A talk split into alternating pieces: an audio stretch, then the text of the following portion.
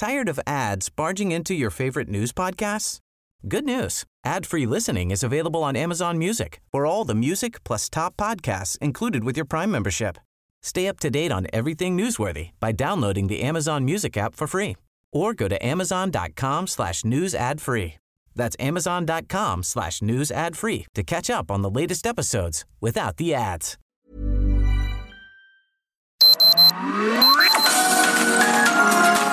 Heraldo Media Group presenta Sergio Sarmiento y Lupita Juárez. Información veraz y oportuna con un toque personal y humano. Por El Heraldo Radio, donde la H suena y ahora también se escucha.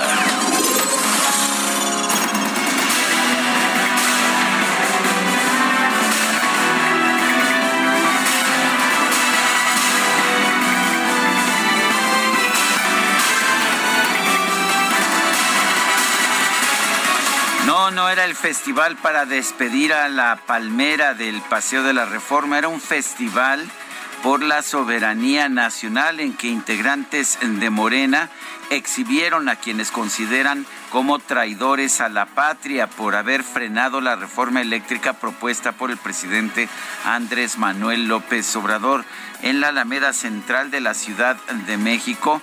Morena montó un templete en el que bandas y cantantes amenizaron los discursos de los legisladores y los dirigentes del partido. El senador José Narro, vicepresidente del Senado, miembro del PT, dijo, lo que planteemos nosotros con este festival es que hagamos actos similares en todo el país para informarle a la gente lo que está sucediendo. Vamos a volver a recorrer el país, vamos a poner de pie a México al lado de nuestro presidente. Junto al templete se instalaron dos mamparas con fotos y nombres de los senadores del PRI, el PAN, el PRD y Movimiento Ciudadano. Eh, de, los, de los diputados que votaron contra la reforma eléctrica tenían la leyenda de traidores a la patria. También colocaron pizarrones gigantes para que la gente dejara mensaje contra esos traidores y los mensajes pues eran de odio, insultos, descalificaciones. La patria no se vende, cárcel a quien concesionó los bienes de la nación fuera los vendidos, son algunos de los mensajes que se escribieron. En la primera fila de las sillas que se colocaron para los asistentes estaba el senador José Narro y también Citlali Hernández, quien hace unos días dejó la Secretaría General de Morena para reintegrarse al Senado. Los asistentes, principalmente de alcaldías de la Ciudad de México, se guarecían bajo la sombra de los árboles eh, o con sus sombrillas mientras lanzaban las consignas a favor del presidente López Obrador. Son las 7 de la mañana con dos minutos, 7 con 2. Yo soy Sergio Sarmiento. Quiero darle a usted la más cordial bienvenida a El Heraldo Radio. Lo invito a quedarse con nosotros. Aquí estará bien informado también podrá pasar un momento agradable, ya que siempre hacemos un esfuerzo por darle a usted el lado amable de la noticia, siempre y cuando, por supuesto, la noticia lo permita. Guadalupe Juárez, ¿cómo estás? Buenos días. Hola, ¿qué tal? Qué gusto saludarte, Sergio Sarmiento. Buenos días para ti, buenos días para nuestros amigos del auditorio. Oye, pues aquí eh, escuchando y viendo todas estas declaraciones que hacen los legisladores de Morena, fíjate que veía esta declaración de Nacho Mier, que es el coordinador en la Cámara de Diputados de Morena y decía eh, este fin de semana, gracias a Morena por ese paredón pacífico para que los mexicanos con su lápiz fusilen así lo, lo mencionó, para que los mexicanos con su lápiz fusilen por traidores a los diputados que votaron contra la reforma eléctrica dijo Nacho Mier. Bueno, eso le sucedió a sus bisabuelos políticos, Miramón y Mejía, con la diferencia de que a ellos sí les pasó. Pero bueno, pues ahí está, el paredón pacífico que aplaude Morena. Y por otra parte, por otra parte, el ex mandatario de los Estados Unidos, Donald Trump, dijo el día de ayer, el exmandatario Donald Trump, pues presumió haber doblado al gobierno del presidente Andrés Manuel López Obrador tras amenazarlo con imponer aranceles a las importaciones mexicanas en 2019 si no endurecía sus medidas de control a la migración indocumentada durante un eh, pues meeting allá en Ohio. Trump hizo un recuento de la negociación con la delegación encabezada por Marcelo Ebrard en junio de 2019, tras la cual el gobierno mexicano desplegó 25 mil soldados en la frontera sur y norte, además de acceder al programa Quédate en México. Nunca, nunca he visto a nadie doblarse así, dijo Trump en este discurso. Claro que Trump pues anda en campaña, ¿no? Es eh, lo que más le gusta hacer en la vida y es lo que más le queda. Y bueno, por lo pronto, pues ya, eh, como ustedes saben, la ocasión anterior que hizo campaña, siempre que hablaba de México, decían que ya se le estaban durmiendo en los mítines, en los eventos. Y bueno, metía el tema de México todo el mundo despertaba y todo el mundo le aplaudía. Y en esta ocasión dijo, vino a verme el máximo representante de México justo debajo del puesto más alto, justo debajo del presidente de México sobre la visita de Ebrard a Washington entre el 2 y el 7 de junio del 2019, con la que buscaba desactivar la amenaza de aranceles a las importaciones mexicanas. Pues de ese tamaño para que se vaya usted eh, dando cuenta de cómo van a estar las cosas y cómo van a estar subiendo de tono las declaraciones del el señor Trump interesado en tener un segundo mandato allá en los Estados Unidos. Bueno, y allá en Francia, Emmanuel Macron, el presidente en funciones, derrotó por un margen mayor al que se esperaba a Marine Le Pen, la candidata ultraderechista que buscaba quitarle el mando. Emmanuel Macron consiguió 58.5% de los votos, 18.7 millones contra 41.5%, 13 millones de Marine Le Pen. Es un triunfo, un triunfo importante y ayer llegó a celebrar Emmanuel Macron a, pues a una, a una reunión, una reunión de victoria. Llegó al son de la oda a la alegría, el himno a la alegría, es el himno de la Unión Europea, este final de la de la novena sinfonía de Beethoven, llegó de la mano de su esposa Brigitte y dijo que nadie se quedará al costado del camino. Tenemos mucho por hacer y la guerra en Ucrania nos recuerda que estamos atravesando tiempos trágicos en los que Francia debe hacer oír su voz. Es lo que declaró el presidente Emmanuel Emmanuel eh, Macron.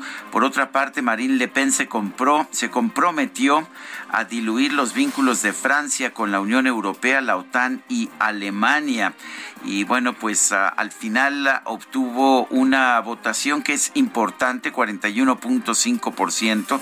El que la extrema derecha obtenga más del 40% de la votación en Francia es significativo. Sin embargo, le faltó mucho para poder derrotar al presidente Emmanuel Macron. Son las 7 de la mañana con 7 minutos.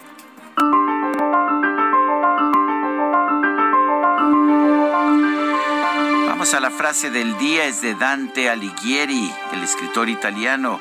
El vino siembra poesía en los corazones, sí, de Dante Alighieri.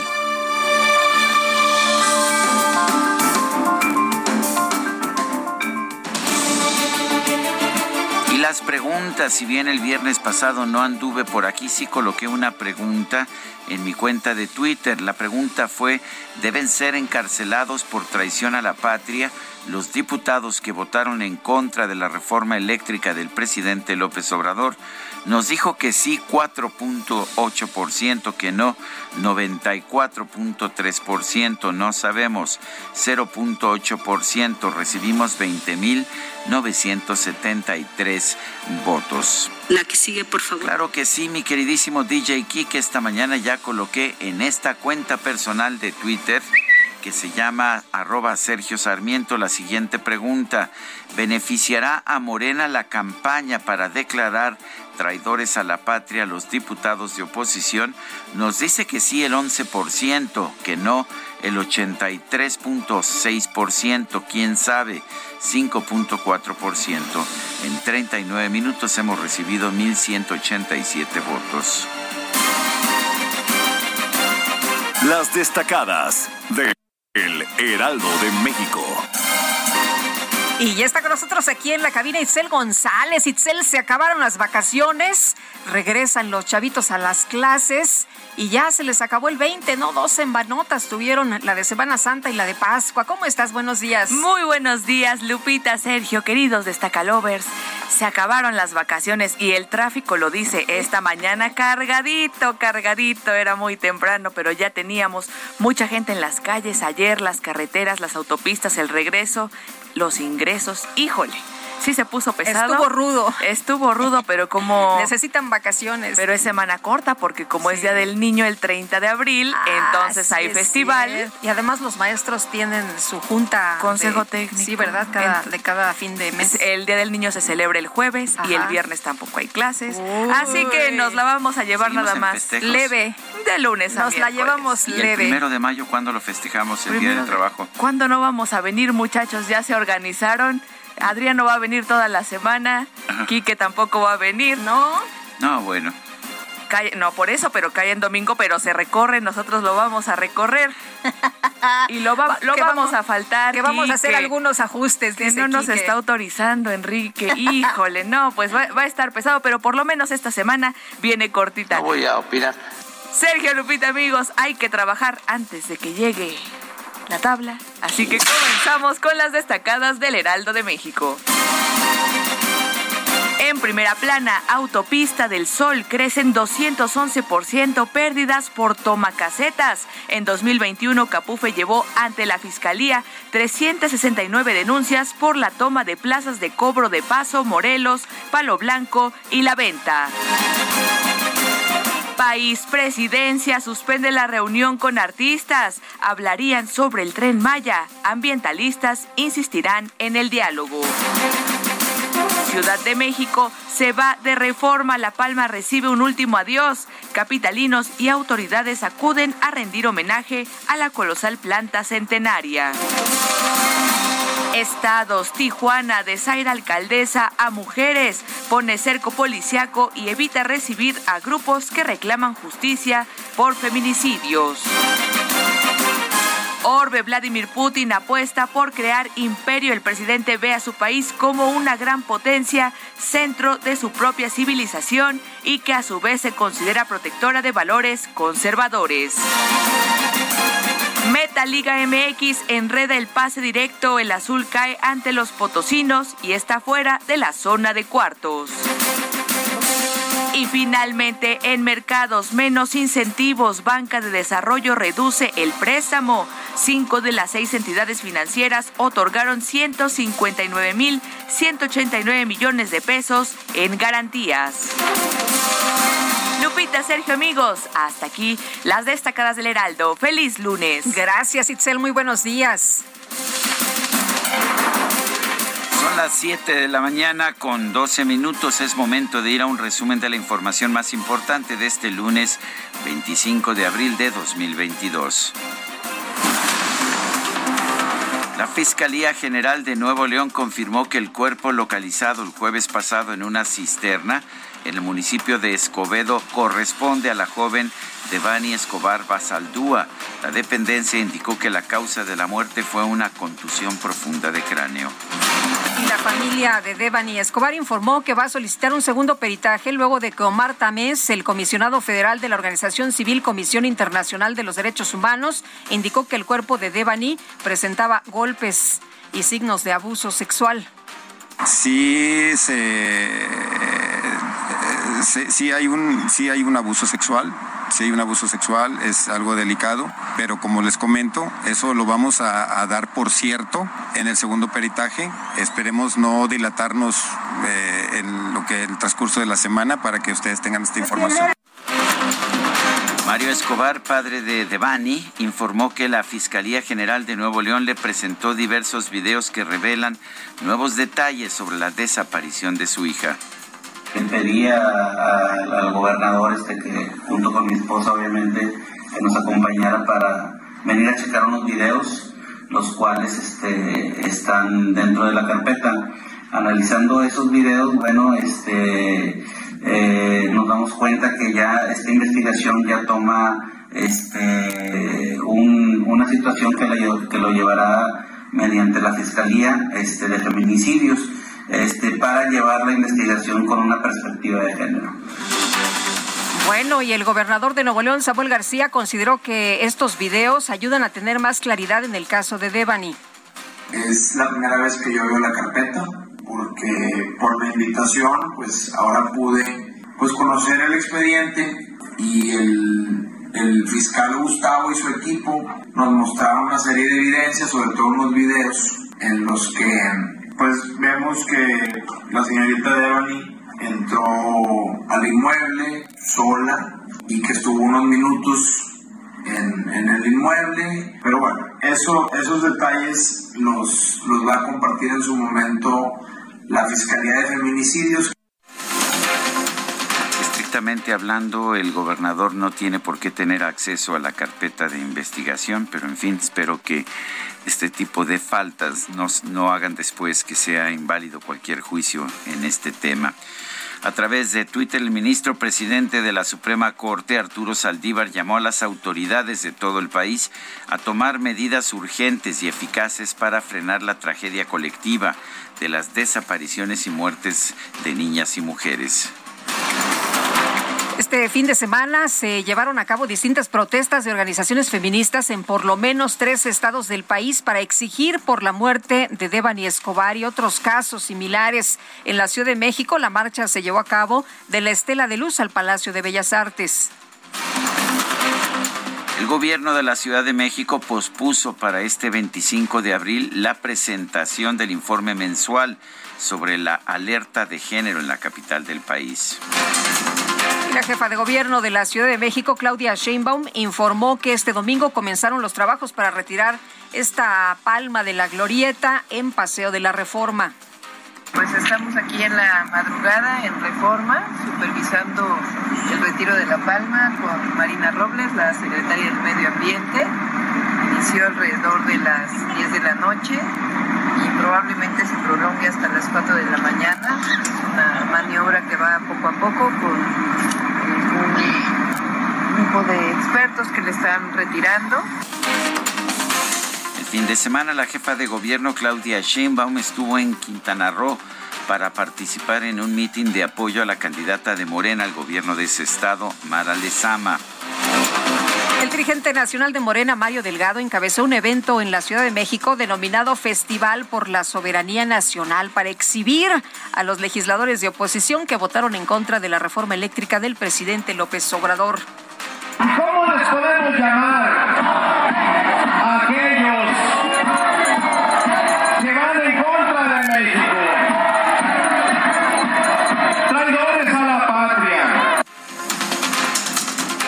coordinador de Morena en el Senado, Ricardo Monreal, señaló que esta semana el presidente López Obrador podría enviar al Congreso sus iniciativas de reforma en materia electoral y sobre la Guardia Nacional.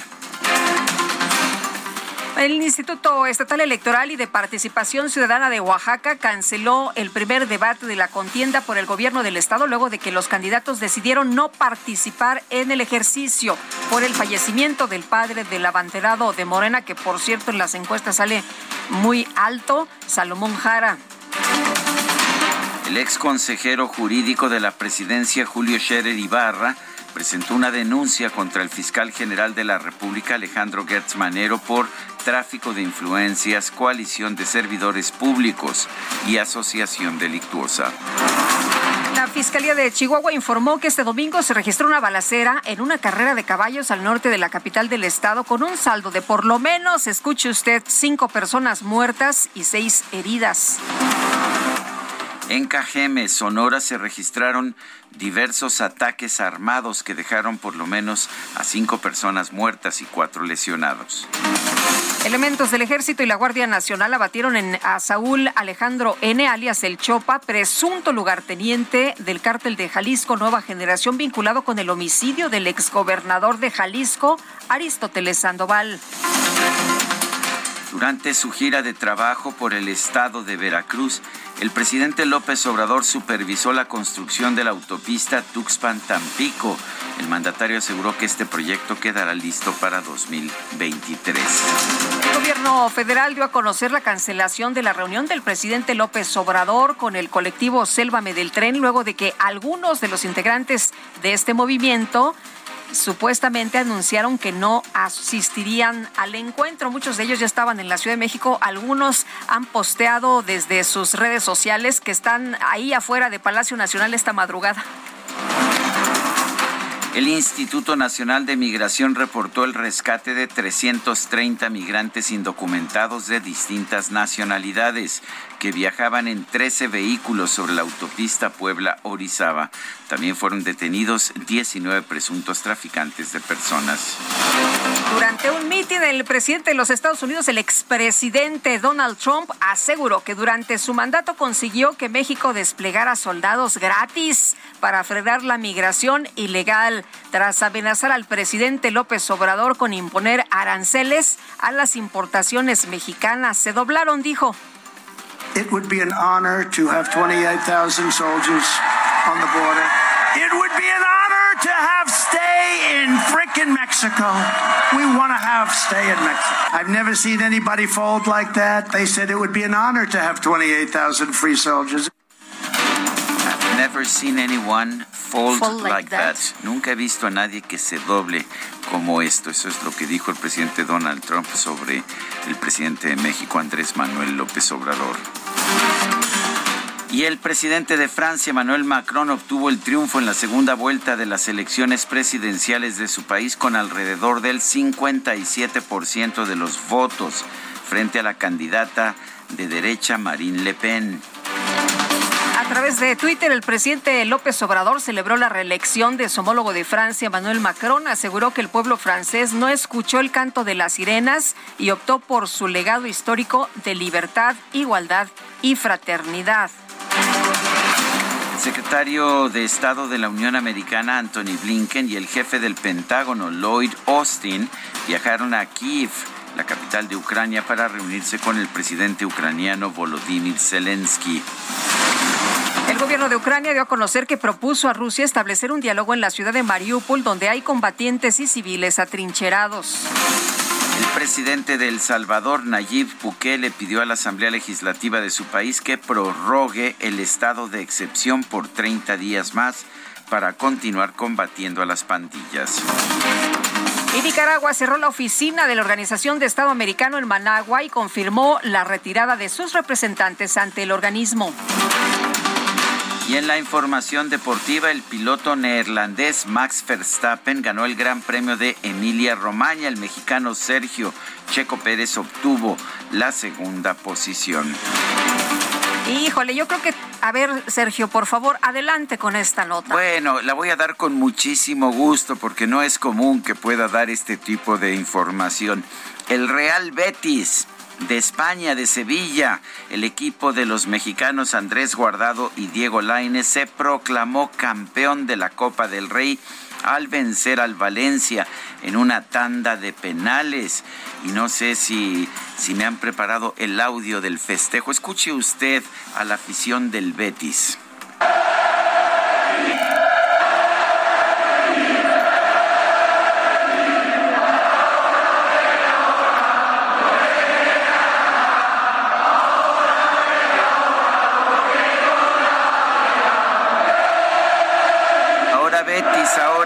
Dejes de atacar, ahora Betis, ahora porque el gol ya va a llegar, Betis, Betis, Betis, esta es la celebración del Betis. Me preocupa mucho que el Betis tiene la tradición de que le vas al Betis man que pierda. No sé qué vamos a hacer ahora, no sé qué va a pasar con nuestra pues con nuestra vida, con nuestra existencia, ahora que el Betis es campeón por primera vez en 17 años de la Copa del Rey. Todavía la liga está muy lejana, por supuesto. Sin embargo, pues tampoco ha sido un mal año para el Betis, de manera que este equipo con dos mexicanos, sí, dos mexicanos y con el corazón pues de los andaluces que viven en este país. Aquí tiene muchos fans. Pues no sé bueno, si uno. muchos. A ver, en Bueno, esta cabina, uno. en esta cabina de transmisión, la parte Yo veo muchos fans aquí. La ¿eh? mitad, la mitad de los conductores le van al Betis. Ay, ay, Creo que la otra mitad le va al Toluca, pero bueno. Betis, Betis. Pues vamos a escuchar música, más música.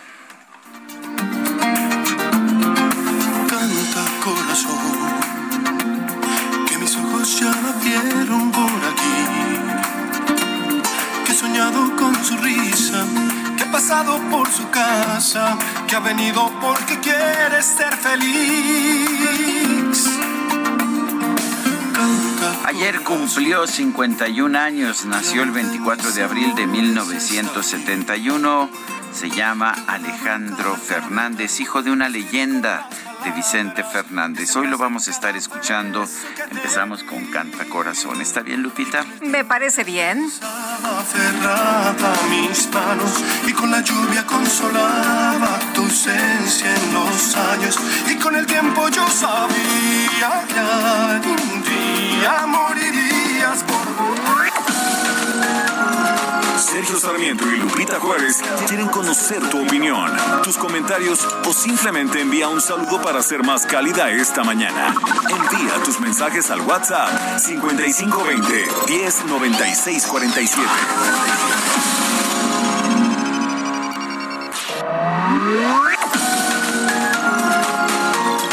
Continuamos con Sergio Sarmiento y Lupita Juárez por El Heraldo Radio. En Soriana, 5x4 en todos los jugos infantiles de hasta 250 mililitros. Y en yogurts bebibles de 250 gramos, marca YoPlate, Lala, Alpura y Danone. O 4x3 en todos los purés de tomate y pastas para sopa. Soriana, la de todos los mexicanos. Abril 25, aplica restricciones. Válido en Hiper y Super. El 25 de abril se celebra en todo el mundo el Día del Pingüino, con el objetivo de promover su preservación. Y es que dolería al mundo perder especies tan preciadas que con su belleza, gracia al caminar y sociabilidad, se ubican entre los animales más carismáticos. Lamentablemente, más de la mitad se encuentra en peligro de extinción a causa de la contaminación, el mal manejo de las pesquerías comerciales, la contaminación marina y el cambio climático. Los pingüinos son una especie de ave marina que se encuentra imposibilitada para volar, pero pueden nadar grandes distancias y soportar muy bajas temperaturas gracias a su gruesa capa de grasa y tres capas de plumaje apretado, impermeable y resistente. En Soriana, darle más a tu familia es muy fácil. Lleva el segundo al 50% de descuento en todos los geles y ceras para cabello, todos los higiénicos Regio Almond y detergentes líquidos Ace y Ariel. Sí, al 50% de descuento. Soriana, la de todos los mexicanos. Abril 25, aplica restricciones. Válido en Hiper y Super. Le bajé las estrellas de un solo golpe. Vez ese fue mi error. Le ofrecí cada día y cada noche el alma y el corazón. Pero no le bastó, no fue suficiente. No quiso quererme como la quise yo.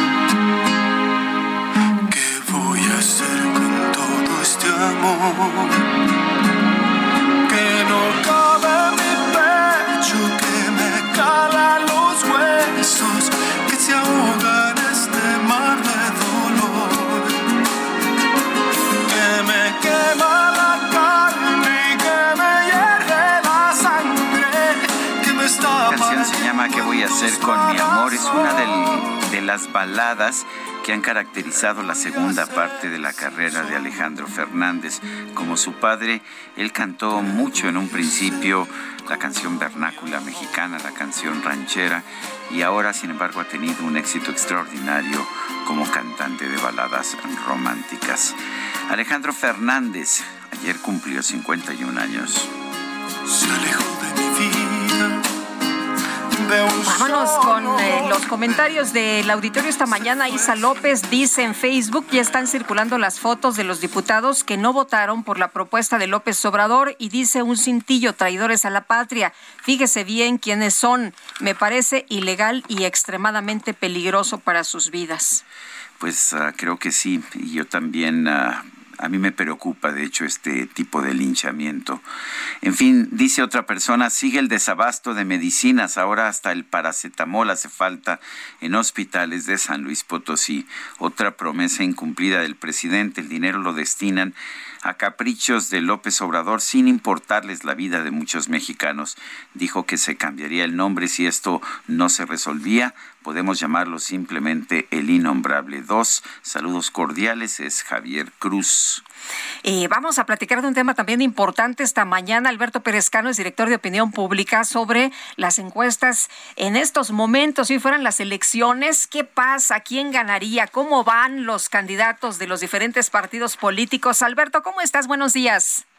Buenos días, Lupita, ¿qué tal? Bueno, me da gusto saludarlos también, Sergio. Igualmente. Oye, pues cuéntanos de cómo van las cosas. Hay dos estados que llaman la atención, Aguascalientes y Durango, pero los demás, pues eh, parece que Morena va viento en popa. Efectivamente, Lupita, en Aguascalientes la ventaja que tenía consistentemente los dos anteriores encuestas, el PAN, con Tere Jiménez como candidata, se ha venido reduciendo, eh, sigue siendo de todos modos de doble dígito, pero sí llama la atención que, es una tendencia donde sigue bajando, ¿no? La, la, tendencia. En la otra elección, eh, la de Durango, tenemos un, un nuevo candidato liderando las preferencias de los electores, que es Esteban Villegas, por la coalición del PRI, PAN y el PRD, que rebasa apenas por 1.2% a Marina Vitela. Está esa elección dentro del margen de error, que en la encuesta es de más menos 3.1%. Entonces, eh, la diferencia antes favorecía también dentro del margen de error antes de empezar, hace cuestión de cinco semanas antes de empezar las elecciones, habíamos comentado aquí con todo auditorio, eh, ventajaba la elección eh, la candidata Marina Vitela pero Villegas subió en lo que llevamos las tres semanas de, elecciones que llevamos, de campañas, subió 3%, y aunque Marina Vitela bajó solamente cuatro décimas respecto a la medición anterior, parece que el reparto de los indecisos está muy reñido. Eh, estimamos nosotros, eh, viendo ahí las bases de datos, que más que arrebatarse electores el un candidato al otro, lo que está pasando es una mejor eh, repartición o una mejor eficiencia en la campaña de, Esteban Villegas, ganando los, los el, favor de los electores indecisos. Bueno, sabemos qué, qué ha pasado en Aguascalientes, porque estamos viendo un cambio, por lo menos una reducción de la ventaja que tenía la candidata panista.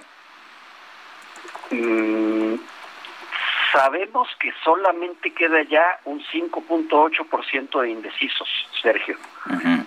Es difícil especular con, con, los elementos que provee la encuesta de las cualidades o las eh, circunstancias específicas por las cuales la tendencia ahí eh, es, es, consistente, eh, es a la baja para el PAN.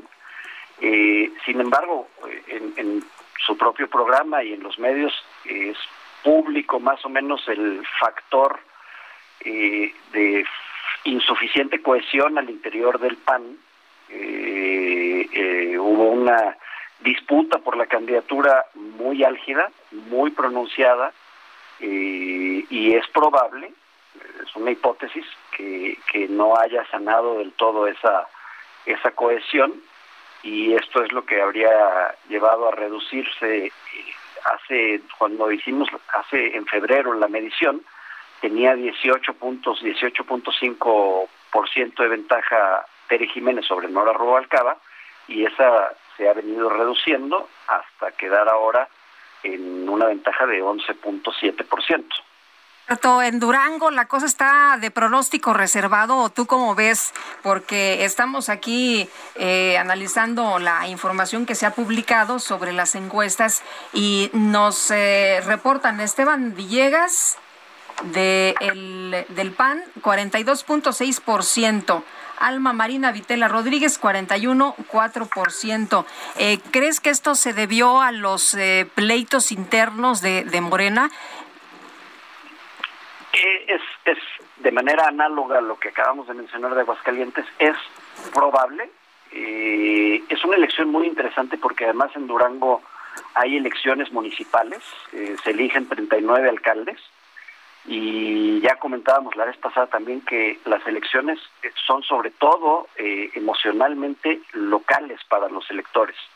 Entonces, ahí hay una disputa muy interesante, hubo ha habido descalificaciones eh, públicas de figuras relevantes del propio partido Morena hacia su candidata eh, Marina Vitela por haber militando militado hasta hace relativamente poco tiempo, unos pocos años en el PRI. Entonces ahí hay una lucha muy reñida, sí, efectivamente, de, de, de 1.2% de diferencia favoreciendo a Esteban Villegas. El mes anterior eh, reportábamos que la diferencia favorecía a Marina Vitela con 2.2%. Entonces, de ese ciclo al actual, de la encuesta anterior, eh, Esteban Villegas subió tres puntos y aunque Marina Vitela bajó solamente cuatro décimas en nuestra encuesta, eh, el reparto de indecisos está verdaderamente reñido. Ahí la elección es literalmente eh, la tendencia nos habla de, una elección donde la moneda está en el aire, Lupita. Lo que veo es que Morena está adelante fácilmente en las otras cuatro entidades, en Hidalgo, en Tamaulipas, en Quintana Roo y en Oaxaca. ¿Ves, ¿ves que le alcance a la oposición para alcanzar a Morena o ya están definidas esas elecciones? Efectivamente, Sergio, eh, lo observas eh, en Oaxaca, la ventaja es, mira, tu público quiere información confiable, cierta, eh, pues dura y consistente. La verdad es que en Oaxaca, eh, al ritmo que avanza el candidato de oposición Alejandro Avilés, eh, está subiendo de manera consistente, pero subió 1.1% en, en, del mes pasado a este y Salomón Jara baja décimas de un mes a otro. A ese ritmo la campaña tendría que prolongarse cerca de un año y medio para que le alcance a, equilibrar la, campaña. Va a ser muy difícil que se revierta, me parece. Eh, la ventaja es de 43.8 sobre 22%, eh, una ventaja de más de 20 puntos es en las pocas semanas cerca de eh, que le queda la elección, la, la campaña, es difícil que se revierta. Después de Oaxaca, la ventaja más holgada esta vez es en Quintana Roo, donde consolida su ventaja Mara Lezama, eh, tiene una ventaja ya de 18.3% sobre Laura Fernández. Va a ser muy difícil también ahí que la situación cambie, eh, sobre todo porque recuperó, eh, recuperó lo que había perdido eh, tras el cambio de candidatura en el caso del Movimiento Ciudadano. Y Movimiento Ciudadano parece ser el partido que está teniendo mejor desempeño entre los indecisos, el que está nuevamente recuperando votantes. Eh, también hay mencionar que hay elecciones para el Congreso local en 25 distritos. Después, Sergio, Tamaulipas e Hidalgo. La, en Tamaulipas sigue siendo de doble dígito la ventaja del candidato de Morena Américo Villarreal sobre César Verástegui más 13.6% de diferencia. Villarreal, además, entre lo que va de la campaña, las cinco semanas de campaña, que las tres semanas de campaña que llevamos, le quedan poco más de cinco, subió 4.8%, y aunque Verástegui subió también 4.6%, ya solamente quedan eh, 6% de indecisos. Eh, eso hace mucho más difícil en adelante que haya cambios significativos. Y en Hidalgo, Carolina Villano avanza, eh, acercándosele a Julio Menchaca, pero con cinco semanas también eh, la ventaja sigue siendo de 8.7% a favor de Menchaca. Muy bien, pues Alberto, muchas gracias como siempre por compartir estos datos importantes. Muy buenos días. Gracias a ustedes. Hasta luego, Alberto. Que tengan buena semana. Igualmente, Alberto. Alberto Pérez Cano, director de Opinión Pública. Hoy se publica esta encuesta en el periódico El Heraldo, por si la quiere usted ver con más detalle. La elección a gobernador será el 5 de junio de este año. Vamos a Nuevo León. Daniela García nos tiene información. Daniela, adelante. Muy buenos días, Sergio Lupita, con la actualización justamente sobre el caso de Devani Susana Escobar Basaldúa, quien eh, fue encontrada sin vida la semana pasada aquí en Monterrey, ocasionando un gran malestar social porque se dio a conocer información importante. Hay nuevos videos relacionados con el caso de la joven que revelan que ingresó sola al motel Nueva Castilla, en donde la noche del pasado jueves su cuerpo fue hallado sin vida en el fondo de una cisterna. Estas grabaciones pertenecen al negocio y a la incorporación de esta evidencia a la carpeta de investigación sobre el caso de la joven es reciente. Esto lo dio a conocer el gobernador Samuel García y el papá de Devani, el señor Mario Escobar, quienes pusieron a conocer esta información que fue proporcionada por la Fiscalía General de Justicia del Estado. Hay que mencionarlo, Sergio Lupita, este caso ha llamado importantemente la atención en el Estado de Nuevo León en los últimos días, ya que pues no solo ha sido una lamentable noticia, sino que ha logrado movilizar a la sociedad del Estado de Nuevo León todo este fin de semana se han realizado movilizaciones por parte de mujeres, por parte de colectivos de búsqueda y se espera que hoy también sigan las movilizaciones en este momento. Bueno, pues Daniela, gracias por hablar con nosotros. Estamos pendientes, Sergio. Muy buenos días. Y Mario Escobar Salazar, padre de Devani, eh, este fin de semana despidió a su hija, la sepultaron allá en eh, Nuevo León y él decía, eh, queremos que se resuelva este caso, no queremos en México una mujer muerta más. Don Mario, ¿cómo está usted? Le mando un fuerte abrazo, le mandamos un fuerte abrazo, buenos días. Buenos días, buenos días. Eh, don Mario, cuéntenos, usted se reunió ya con el gobernador ayer, ¿qué fue lo que le dijo? Y cuéntenos también de estos nuevos videos, ¿aportan más eh, información, más datos para poder llegar a, a pues a, detener a los responsables? Bueno, sí, lamentablemente, bueno, ya ya aportan más datos, este, y digo lamentablemente porque pues no es la primera vez que este, están dentro de este inmueble, como lo comentaba, bueno, ya es la cuarta o quinta vez que, están en este inmueble. Y bueno, pues este pues esa es la molestia por parte de mía, por parte de, mi esposa, que estuvimos a unos metros de, del punto de reunión donde siempre salíamos nosotros para iniciar la búsqueda y no puede ser posible que de la noche a la mañana este eh, encuentran, encuentran un cuerpo eh, sin que nadie se haya dado cuenta, ¿verdad? Este, sí, entra al inmueble, estuvimos viendo unos videos, eh, me interesaba este que, estuviera ahí el, el gobernador, ¿verdad? Porque pues este como responsable de Nuevo León, este analizar esta situación junto con, con el fiscal este el titular, eh, el licenciado Gustavo, que en todo momento se mostró este muy empático con la situación eh, y que tenemos la esperanza de que esto se resuelva rápidamente. Ya con este video bueno este no no no quiere decir que se descarta algo porque este pues realmente no se ve que que caiga ella directamente así sola verdad este, hay que analizar la, la necropsia de ley por parte del peritaje de, la fiscalía contra la necropsia de ley, contra la necropsia que yo por derecho tengo que eh, solicité con, con mi propio perito. Eh, don Mario, ¿siente usted que realmente la fiscalía está haciendo un buen esfuerzo para tratar de aclarar lo acontecido? Bueno, eh, la Fiscalía de, de Antisecuestros eh, que encabezó Rodolfo Salinas, este, pues hubo muchas este, inconsistencias. Ahorita ya está la Fiscalía este, de Feminicidios y bueno, ya se toma este, este caso, da un giro con analizarlo con perspectiva de género.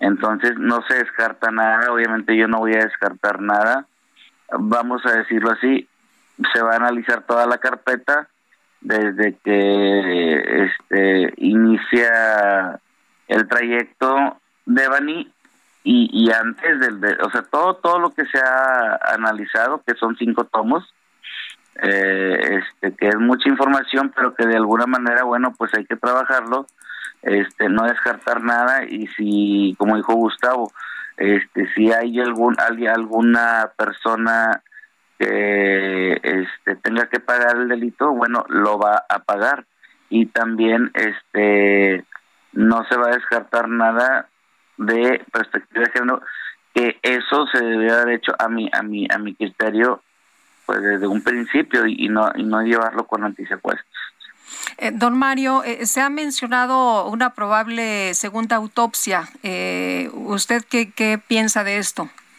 Sí, bueno, es lo que comentaba al, principio, que ese esa segunda autopsia o ese peritaje, yo la solicité el día de hoy, este, espero tenerla ya en la mano, que sí, al parecer, este, por ahí hay varias diferencias, pero obviamente no la puedo, no puedo adelantar yo nada hasta no tenerla a la mano y, comparar y bueno, ahora sí tratar de lindar alguna responsabilidad. ¿Esta segunda autopsia la haría un médico distinto? Ya la hizo. ¿Ya se hizo? ya se hizo. ¿Y la hizo un médico distinto? Sí, un médico distinto que yo autoricé, que yo puse, que yo contraté. Ajá, y, y don Mario, usted tiene esta información, pero le falta conocer información de la primera. No, no, no, de la primera ya, ya la tengo.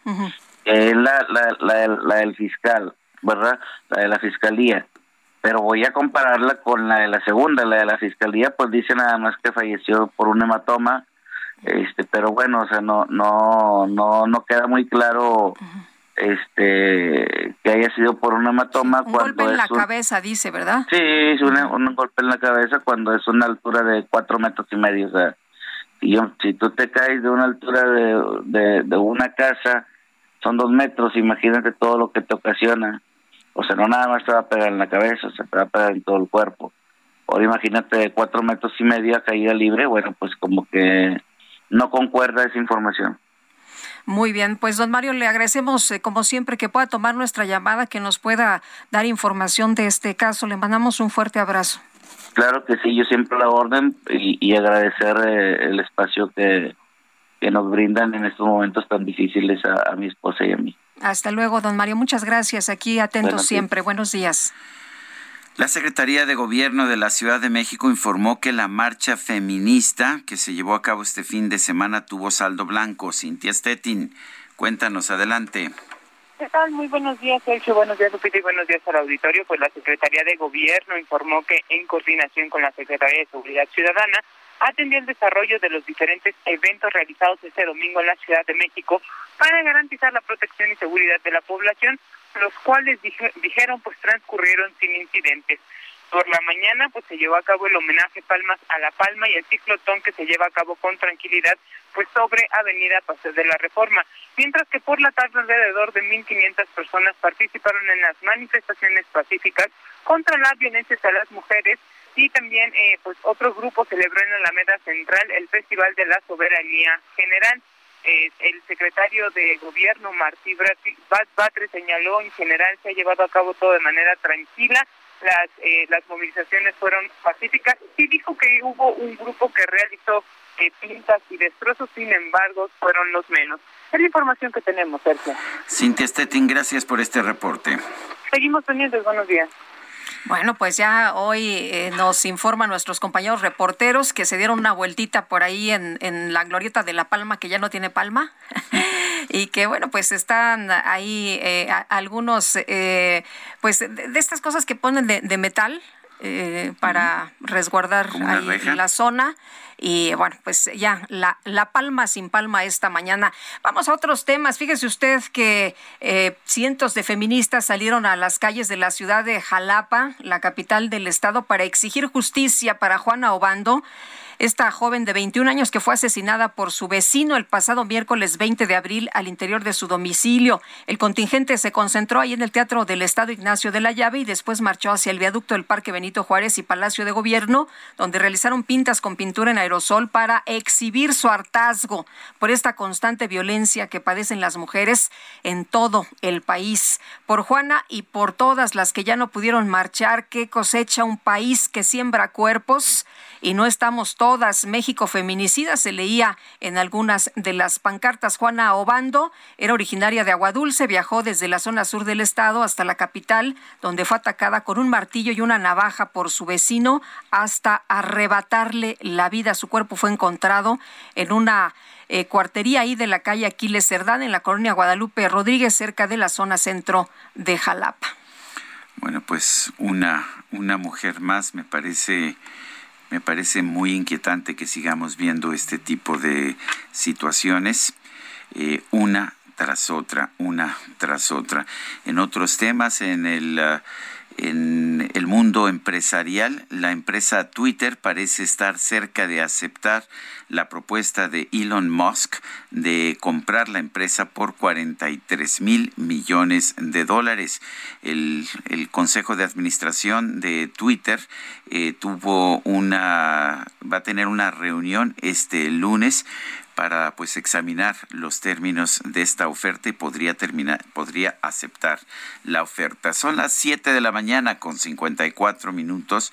Quiero recordarle nuestro número para que nos envíe mensajes de WhatsApp es el 55 20 10 96 47. Repito, 55 20 10 96 47. Regresamos. No quiso quise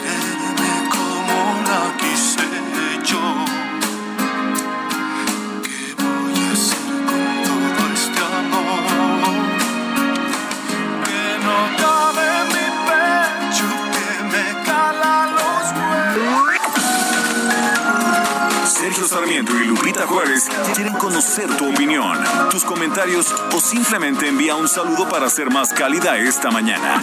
Envía tus mensajes al WhatsApp 5520 109647.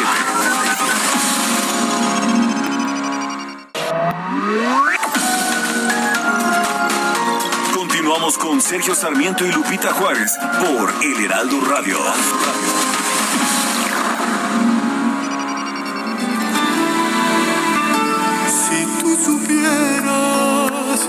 Que tu recuerdo me acaricia como el viento, que el corazón se me ha quedado sin palabras para decirte que es tan grande lo que siento. Si tú supieras cómo te ansía cada espacio de mi cuerpo, como palpita Sí, seguimos escuchando a Alejandro Fernández. Esto se llama Si tú supieras. Tu presencia aquí en mi pecho.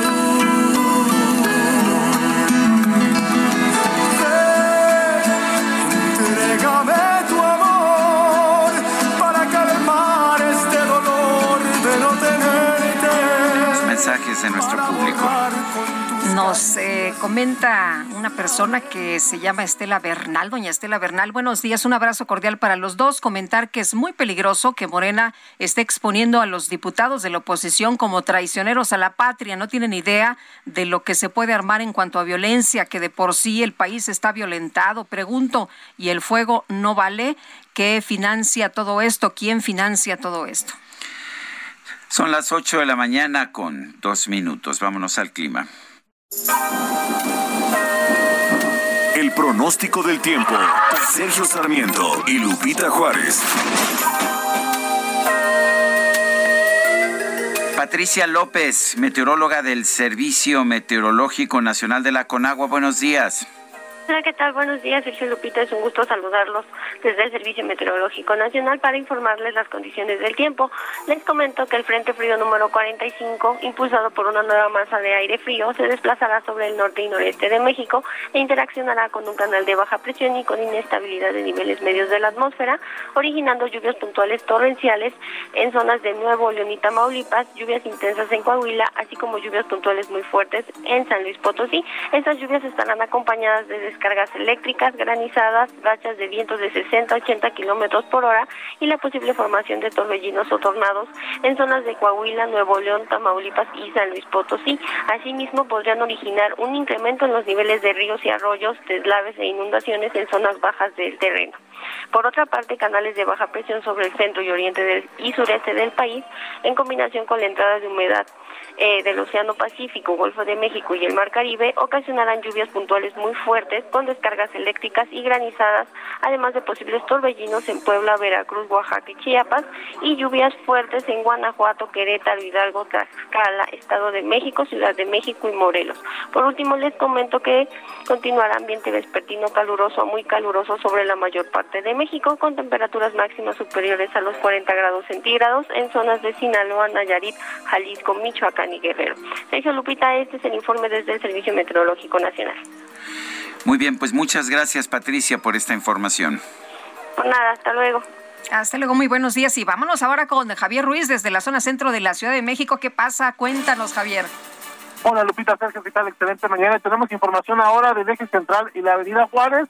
Y es que por madrugada Sergio fue retirado el plantón de la comunidad friki que se encontraba justamente aquí en la avenida Juárez frente al Palacio de Bellas Artes. Después de llegar pues a pláticas y acuerdos con las autoridades, pues estos grupos de personas pues fueron ya retirados y fueron trasladados a un albergue en la colonia Valle Gómez, donde pues estarán pues ahí en ese punto mientras pues eh, pues arregla la, la problemática que tienen en sus comunidades, principalmente que estaban exigiendo pues mayor seguridad en, en esa zona porque pues hay grupos delincuenciales. Ocho meses estuvieron aquí en la Avenida Juárez y el eje central, ya sobre la Avenida Juárez, únicamente pues tenemos a personal del gobierno de la Ciudad de México realizando la web de limpieza y sobre el eje central Cero Cárdenas también fueron retirados la reducción de carriles. En general, pues en estas dos arterias todavía el avance es bastante aceptable, únicamente manejar con bastante precaución. De momento, Lupita Sergio, el reporte que tenemos. Muy bien, Javier, muchas gracias. Buenos días. La Comisión Nacional de Búsqueda informó que en México hay 20.148 mujeres desaparecidas o no localizadas. La mayoría están entre los 15 y los 19 años. Estamos hablando pues virtualmente de adolescentes. Carla Quintana es comisionada nacional de búsqueda de personas en México. Eh, Carla Quintana, buenos días, señora comisionada. Cuéntenos de estas cifras. ¿Qué nos dicen estas cifras? ¿Qué se está haciendo en este campo? Eh, buenos días, Sergio, tía todo auditorio Lupita también. Hola, ¿qué tal, Eh, Carla? Buen día.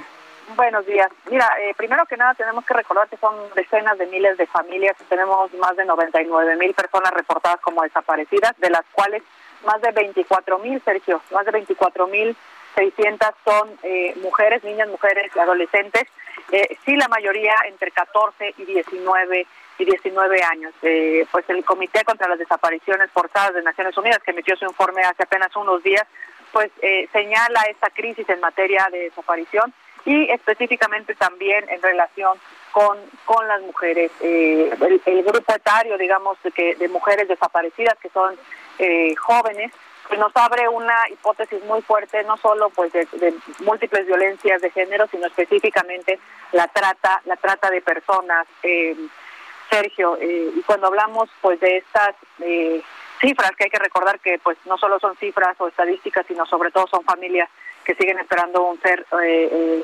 querido para que, que regrese a casa, pues nos muestran la dimensión de la tragedia en materia de desaparición y también habría que voltear a ver a las mujeres que, que han sido localizadas. ¿Por qué? Porque ahí tenemos mucha información que debería servir al Estado mexicano para que generar políticas públicas de prevención sobre las múltiples violencias de las que están huyendo las mujeres y que luego son localizadas, ¿no? Eh, y entonces sí que podríamos estar previniendo desapariciones, feminicidios eh, también. Esto eh, en relación con también con las mujeres localizadas, que también coincide el grupo etario entre los 14 y los 17, 19 años. Perdón. Eh, Carla, te quiero preguntar sobre el encuentro que tuviste con la familia de Devani la semana pasada. Eh, ¿qué, ¿Qué platicaron, pero sobre todo qué fallas encuentras en este caso? ¿Qué, qué fue lo que falló? Pues eh, lamentablemente, Lupita, el caso de Devani es un ejemplo, insisto, muy lamentable de lo que sucede en muchísimos de los casos de, de- de desaparecidos y de mujeres desaparecidas en particular, eh, que es que la falta de coordinación entre las instituciones, la falta de que fluya la información entre las instituciones es algo que nosotros hemos venido señalando y que el propio comité reitera las- este, en su informe eh, respecto de México, Lupita. ¿A qué me refiero? que eh, con el pretexto del sigilo de la investigación las fiscalías suelen, eh, pues normalmente no comparten información con las comisiones de búsqueda eh, y esto eh, pues tiene consecuencias literal vitales como pudimos observar lamentablemente en el caso de Ebony y en el de muchas en el de muchas otras. Los primeros eh, minutos, las primeras horas son fundamentales eh, compartir información en el caso de una desaparición con las comisiones de búsqueda es fundamental. Pensemos en sábanas de llamadas, en geolocalizaciones, en entrevistas a testigos, que si no se comparten, pues se pierden horas eh, muy, muy valiosas. Por un lado, y eso es lo que sucedió en el caso de Devani. No se compartió la información con la Comisión Estatal de Búsqueda, sino hasta un día antes de la desaparición de Devani y de manera parcial, además eh, aunado al hecho de que tampoco los propios padres, como lo dijo eh, don Mario, el papá de Devani, no se le compartió la información a la cual él tiene derecho a la carpeta como, como padre de Devani, como víctima en un proceso,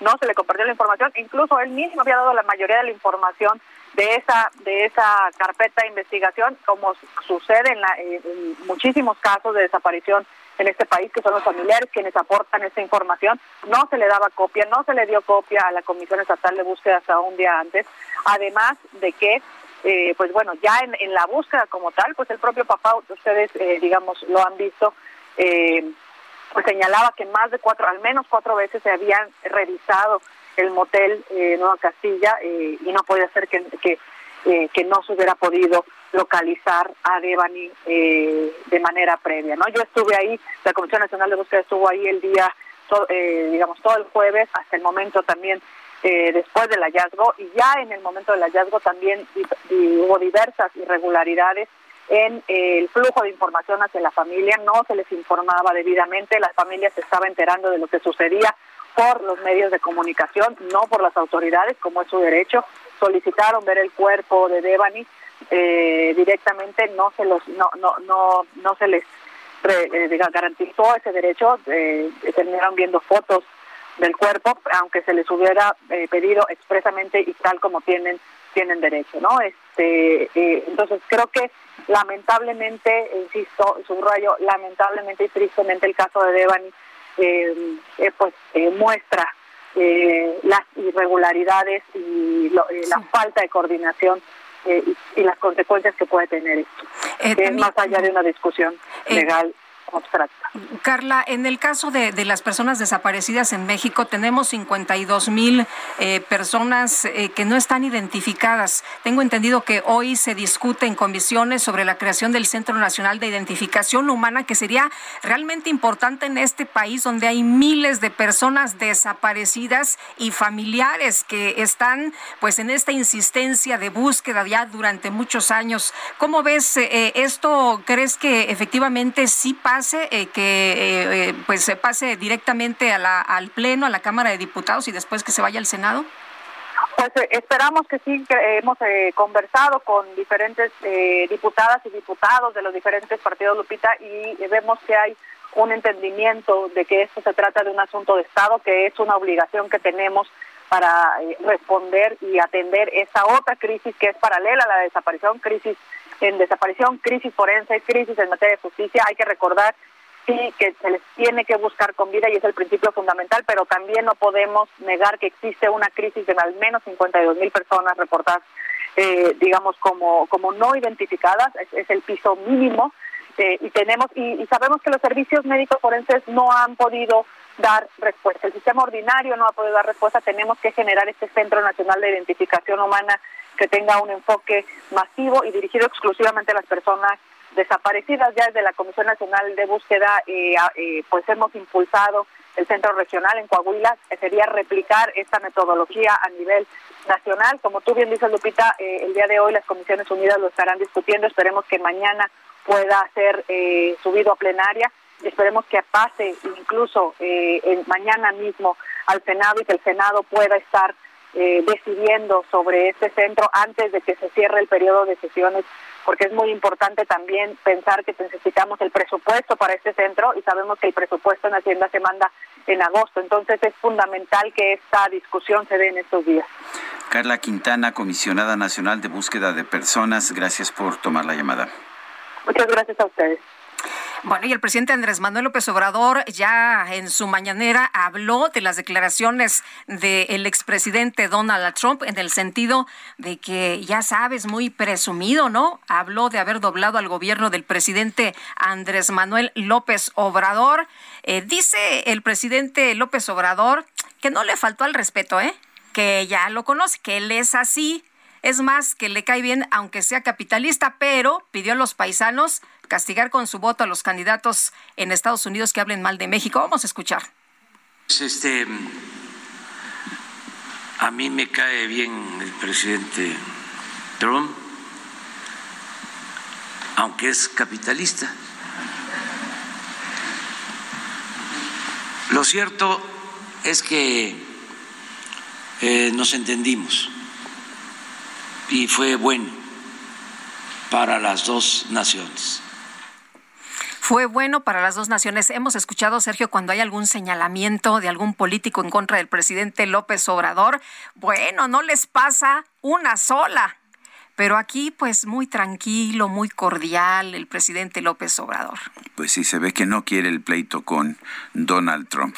Son las 8 con 14, vamos con el Químico Guerra.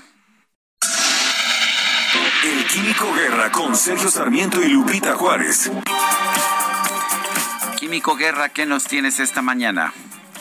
Sergio Lupita, el jueves pasado comentaba yo con ustedes con toda esa discusión de litio que hay eh, pues, avances muy importantes precisamente para no depender de litio. Las grandes empresas, sobre todo las automotrices que requieren estas baterías cada vez con mayor autonomía, están convencidas de que por lo pronto se está usando el litio, pero que se tienen que salir de litio, o sea, la tendencia es salirse de litio y entrar a una tecnología que se llaman las baterías de estado sólido.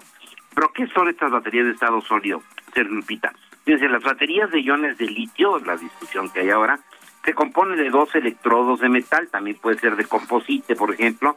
Uno se llama el cato, del otro el ánodo, ya lo sabemos, que están inmersos en un líquido conductor, electrolito. El conjunto de estas, eh, eh, digamos, de estas eh, celdas se llama la batería. Es, y con muchas baterías se puede manejar un coche, ¿no?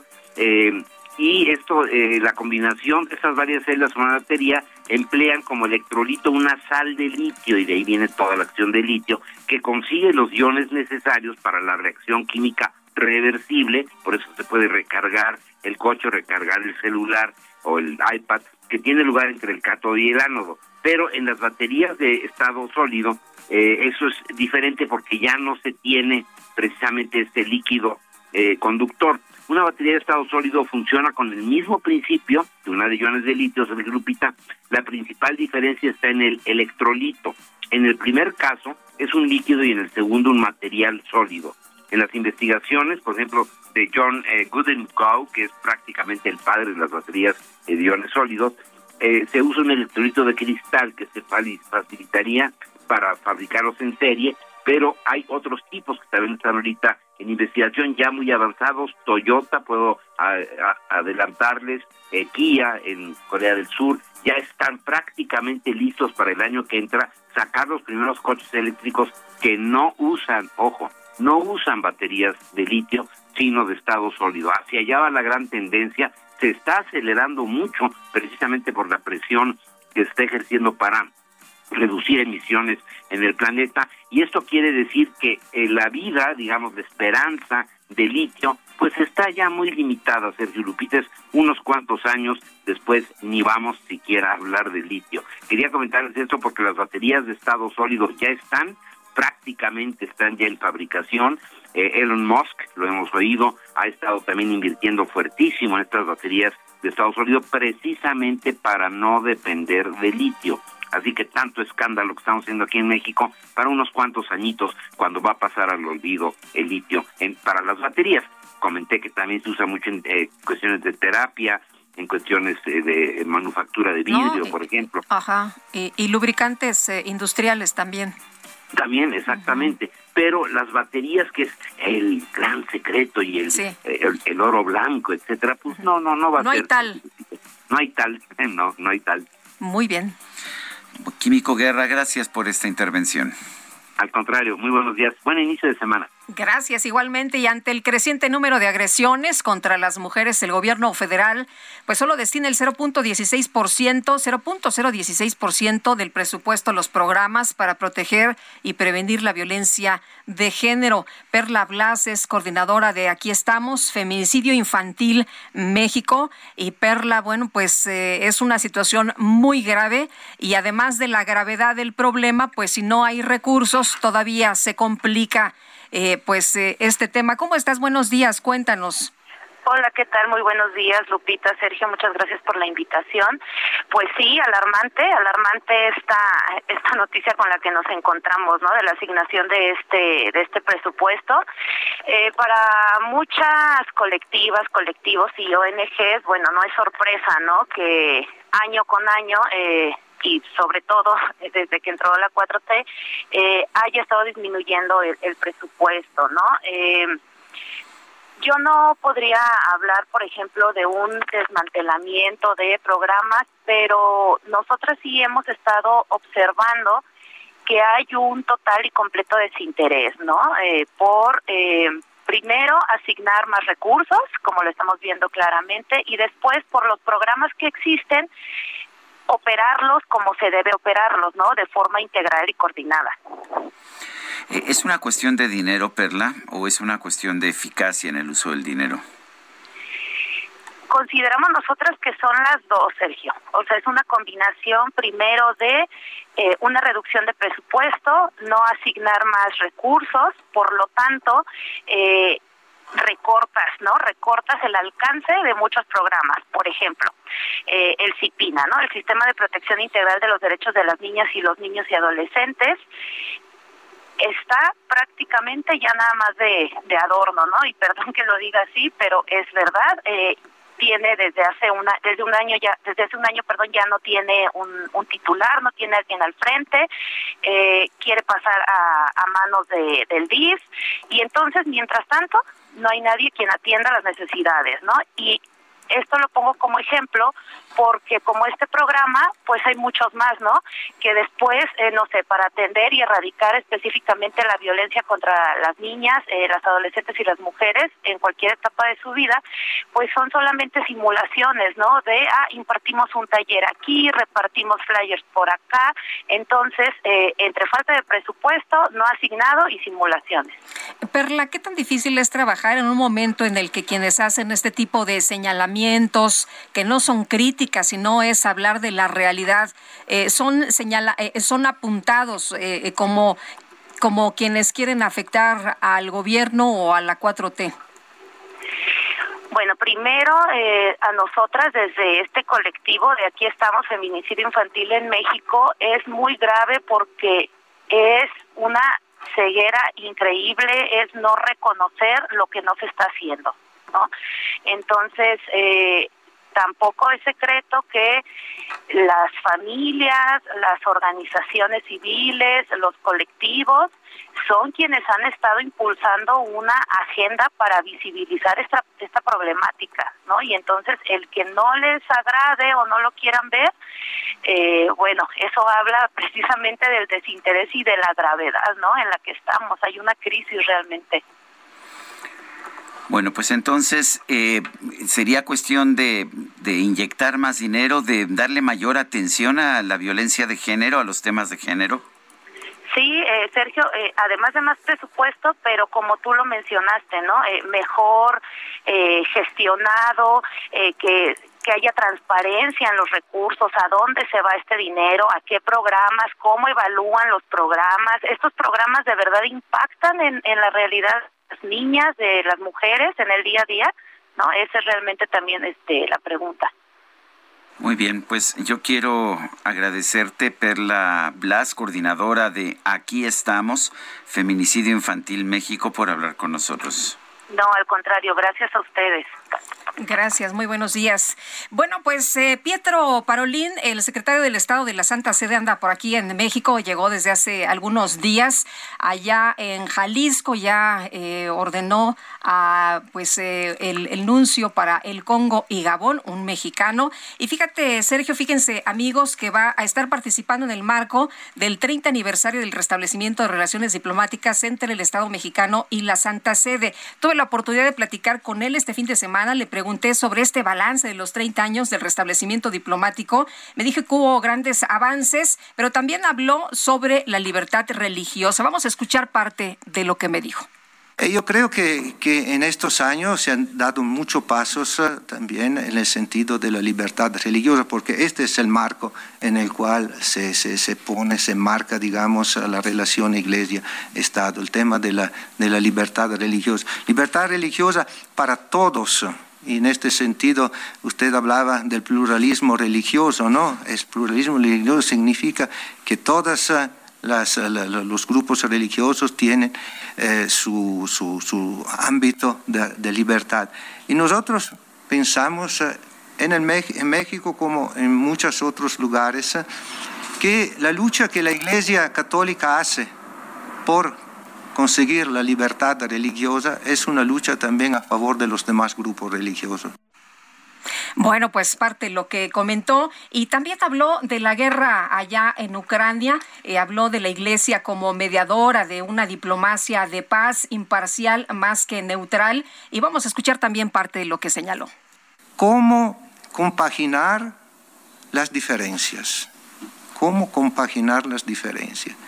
Y este es el punto para mí de, de, de, de mayor importancia, cómo lograr hacer que las diferencias, que son un don del Señor, porque es, es, la diferencia significa que no somos todos iguales, pero que tenemos eh, aportaciones y contribuciones diferentes, pero cómo esta diferencia no tiene que volverse eh, conflictuales, bueno, pues ahí parte lo que dijo. También le, pregunté sobre la polarización en México y este llamado que se ha hecho. Y bueno, pues más adelante vamos a escuchar otro, otro eh, fragmento de lo que platicamos con Pietro Parolín, secretario del Estado de la Santa Sede.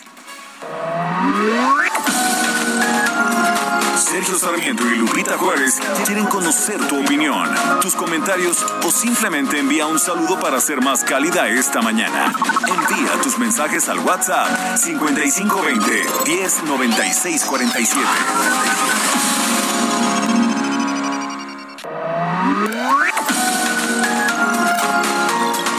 Continuamos con Sergio Sarmiento y Lupita Juárez por El Heraldo Radio.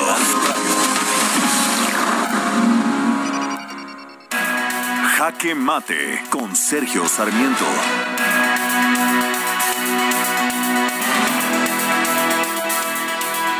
Dejará de sorprenderme la amistad entre el presidente de México, Andrés Manuel López Obrador, y el expresidente de los Estados Unidos, Donald Trump. No ha habido un presidente en la Unión Americana que haya insultado más a México que Donald Trump este pasado fin de semana en Ohio. De hecho, se refirió a freaking México. Freaking es una forma pues eufemística de descalificar, de insultar a México. Y habló de cómo dobló al presidente Andrés Manuel López Obrador, lo hizo aceptar utilizar al ejército mexicano para combatir a los migrantes y lo hizo aceptar también la política de quédate en México para aquellos eh, migrantes centroamericanos que quisieran pedir asilo en los Estados Unidos. Eh, sin embargo, el presidente, el expresidente Donald Trump siempre ha dicho que le cae bien el presidente de México México. Dijo este fin de semana, este sábado, que es un socialista, pero es mejor que los socialistas que tenemos aquí. Andrés Manuel López Obrador, que tiene la mecha corta contra quien quiera que lo cuestiona, ya sabe usted, a los legisladores mexicanos que no votan según sus instrucciones, los considera traidores a la patria, pero esta, este antagonismo simple y sencillamente no lo exhibe en el caso de Donald Trump. Y eso que escribió un libro contrario a Donald Trump cuando todavía era candidato de la República. Esta mañana el presidente López Obrador dijo que le cae bien Trump a pesar de que es un capitalista, pero no quiso hacer más declaraciones, no se quiso meter en el fondo de las descalificaciones de México, a México por parte de Donald Trump, ni lo quiso, ni lo quiso cuestionar por, ah, por, las observaciones que hizo en el sentido de que López Obrador se había doblado ante las exigencias de los Estados Unidos. Me parece peligrosa esta actitud del gobierno mexicano y del presidente López Obrador. Seguimos prefiriendo a Donald Trump, el gobernante más descalificador de México en toda la historia y mientras tanto seguimos descalificando a Joe Biden que ha tenido una política de respeto hacia nuestro país. Creo que esto es un error del presidente López Obrador. bueno, el presidente, sin embargo, gobierna muy a su manera, gobierna por sus preferencias personales y claramente entre estas preferencias personales está Donald Trump. Yo soy Sergio Sarmiento y lo invito a reflexionar.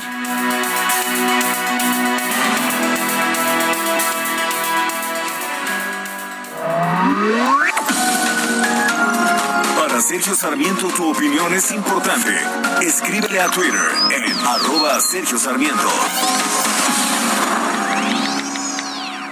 En Soriana siempre te llevas más. Pantalla Sharp Smart TV 4K UHD de 70 pulgadas a 15,990 pesos y 20% de descuento en todos los pantalones de mezclilla. Soriana, la de todos los mexicanos. A abril 25, consulta modelos participantes, excepto Basic Concepts y Silverado. Aplica restricciones. Válido en Hiper y Super. Buenos días, Sergio y Lupita. La verdad es que este gobierno que tenemos ahorita no piensan, no tienen cerebro para pensar más allá. ¿Cómo es posible que en vez de hacer algo, ya ponerse a trabajar para erradicar la delincuencia, la violencia que estamos viviendo, están generando más odio y más violencia de unos contra otros? Realmente deberían de estar ya trabajando, trabajando en todo el país para poner o disminuir bien esta violencia. Que pasen un buen día. Claro, lo mejor que se pueda, pero con esto ya no sabemos.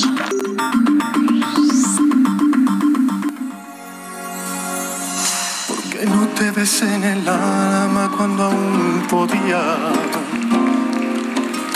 ¿Por qué no te abracé la vida cuando la tenía? Y yo que no me daba cuenta cuánto te dolía. Y yo que no sabía el daño que me hacía.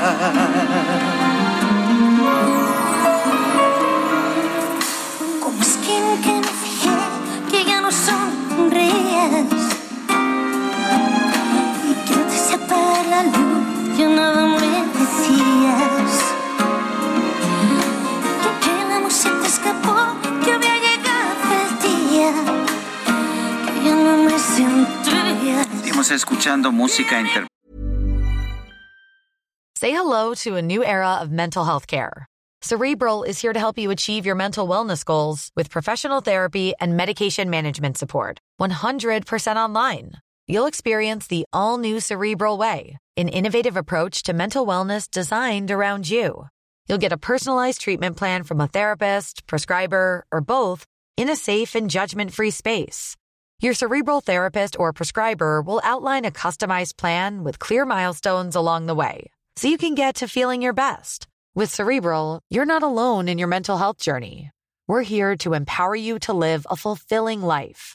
So take that first step towards a brighter future and sign up today at cerebral.com slash podcast and use code ACasts to get 15% off your first month. Offer only valid on monthly plans. Other exclusions may apply. Offer ends July 31st, 2024. See site for details. Por Alejandro Fernández, aquí lo acompaña Amaya Montero y es una clásica, Me dediqué a perderte. Inocente momentos que se han ido para siempre. Me Muy bien, ¿verdad? Les quedó bonita esta versión. Y me sale mi pude Bueno, seguimos, seguimos con la información y le decía a usted hace unos momentos que el secretario del Estado de la Santa Sede, el señor cardenal Pietro Parolín, está en México. Platiqué con él este fin de semana y bueno, ya le, le decíamos a usted lo que habló sobre el balance de estos 30 años de restablecimiento diplomático entre la Santa Sede y el Estado mexicano. También habló de la guerra en Ucrania y también, también sobre la polarización y la reconciliación en México. Vamos a escuchar parte de lo que mencionó de bien común como el, eh, digamos, la finalidad, el objetivo de la política. Se dice exactamente eso, que una buena política, una política que sea de veras a servicio, a servicio del hombre y de la sociedad, tiene, tiene que tener como, como, como digo, objetivo el bien común y entonces aunar fuerzas. No, no, no, no, no poner los unos contra los, porque de eso no viene nada de bueno, nada. Aun cuando se puede, se puede pensar de tener resultados inmediatos, favorables, pero a largo plazo es una política de perdedora que no construye nada de bueno. Yo estoy convencido en eso que es importante, es importante la colaboración de todos, porque todos tienen que aportar pues la desigualdad no se resolverá contraponiéndose los unos contra los otros, lo que nos dice Pietro Parolín, que por cierto va a estar participando en un encuentro académico que se llama Laicidad Abierta y Libertad Religiosa. Muy buenos temas, una visión contemporánea en la que también va a participar Marcelo Ebrard, el secretario de Relaciones Exteriores. Y vamos a Valderas, en la Ciudad de México. Israel Lorenzana, adelante. Sergio Lupita, muy buenos días, muy buen inicio de semana. Pues el día de hoy se lleva a cabo el regreso a clases y en ese sentido, bueno, pues los elementos de la Secretaría de Seguridad Ciudadana han implementado un operativo especial. Desde las 7 de la mañana están desplegados en las diferentes zonas escolares, por supuesto, para auxiliar a los padres de familia, los que llegan, por supuesto, en vehículos y además también agilizando la circulación. En este punto donde nos ubicamos, Valderas y Arcos de Belén, es una escuela primaria, la cual, bueno, pues ya hace unos minutos ha cerrado sus puertas, los niños llegaron todavía con su cubrebocas, se les checa, por supuesto, las medidas sanitarias a la entrada, y bueno, pues vimos a muchos niños contentos, Sergio Lupita, les da gusto regresar a clases. Hay que recordar que, bueno, pues continuamos, por supuesto, en este operativo policiaco y nosotros vamos a estar muy al pendiente en materia vehicular, la circulación aceptable para quien viene de Lázaro Cárdenas y con dirección hacia la zona de Cuauhtémoc. Sergio Lupita, la información que les tengo. Gracias, Israel. Hasta luego. Bueno, y no sé si usted este fin de semana también le entró al debate, a la polémica, después de que se dio a conocer en eh, medios que la Secretaría de Educación Pública pues va a cambiar los grados escolares del nivel básico escolar por seis fases de aprendizaje que abarca desde educación inicial hasta la secundaria. Vamos a conversar del tema con el doctor Eduardo Ander, experto en educación. Eh, doctor, ¿cómo estás? Qué gusto saludarte esta mañana. Muy buenos días. Buenos días, Lupita. Buenos días, Sergio. Oye, pues cuéntanos, ¿cómo ves este cambio para los grados escolares a fases de aprendizaje? ¿Qué significa esto? Bueno, en realidad no es un cambio de grados, los grados continúan. Lo que sucede es que le dan mayor flexibilidad al currículo para que los estudiantes y los maestros en el proceso de enseñanza y aprendizaje tengan más tiempo para ah, avanzar en los aprendizajes esperados de los niños y de los jóvenes. Es decir, en, lugar de que la evaluación de los niños se cierre por grado anual o ciclo anual, se cierra por fases. Pero los grados continúan, o sea, no desaparece primero, segundo, tercero, cuarto, quinto, sexto de primaria, sino que para un efecto del proceso de enseñanza-aprendizaje y de la evaluación de los aprendizajes de los niños, habrá mayor flexibilidad.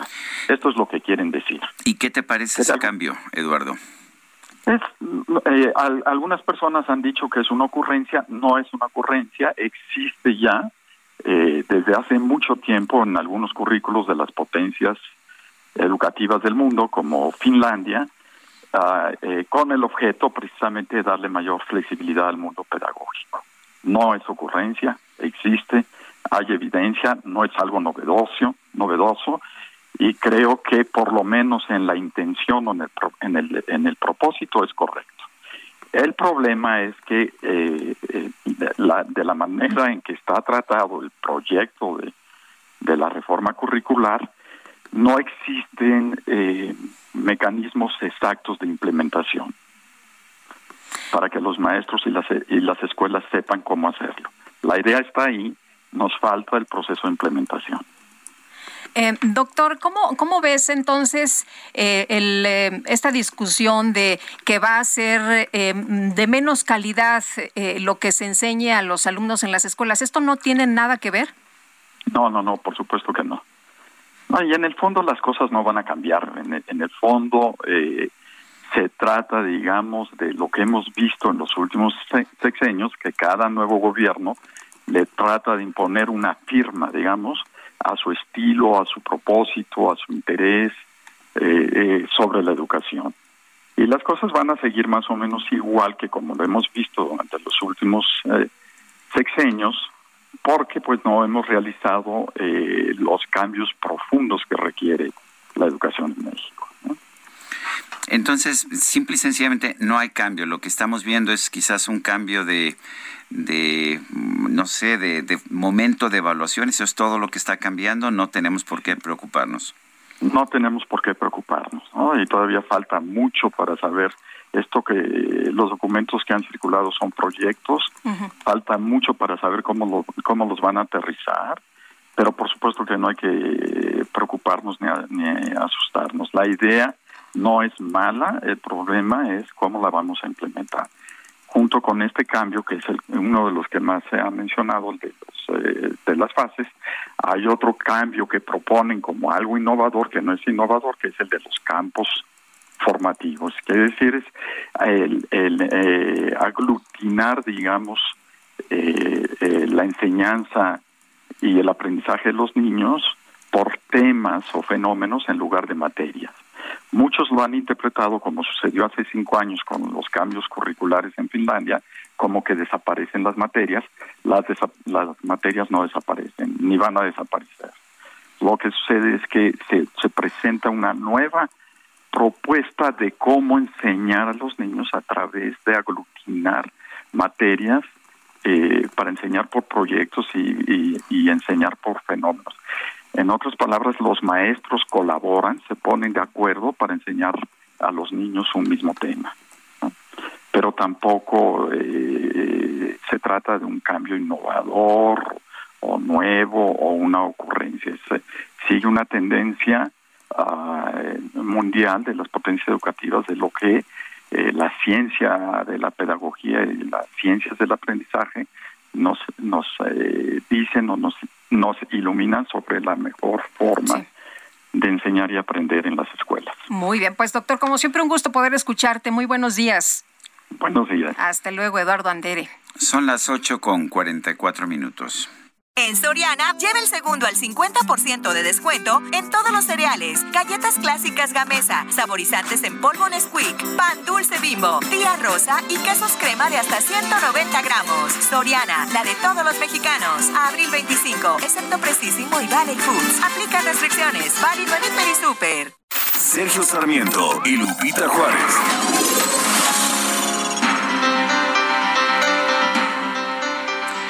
Vamos con Jorge Ramos, periodista de La Silla Rota. El negocio del agua le está costando 1.500 millones de pesos a las alcaldías, es lo que les ha costado en seis años. Es un reportaje de La Silla Rota. Jorge Ramos, cuéntanos cómo está eso de que a las alcaldías les cuesta este negocio del agua. ¿Qué tal, Sergio? Muy buenos días, Lupita. Auditorio. Hola, ¿qué tal? Buen día. ¿Qué tal? ¿Cómo están?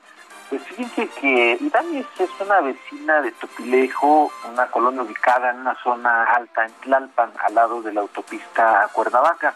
Y él llegó a vivir hace apenas tres años y se encontró con que no hay red de suministro de agua doméstico. Dice que para tener agua hay que solicitar a la alcaldía el servicio de pipa subsidiado por el que ella, así como sus vecinos, pagan 90 pesos por cada una de 10 mil litros. El servicio solo puede ser solicitado una vez al mes y ser atendido en 5, 10, 15 y a veces hasta tardan cuatro semanas.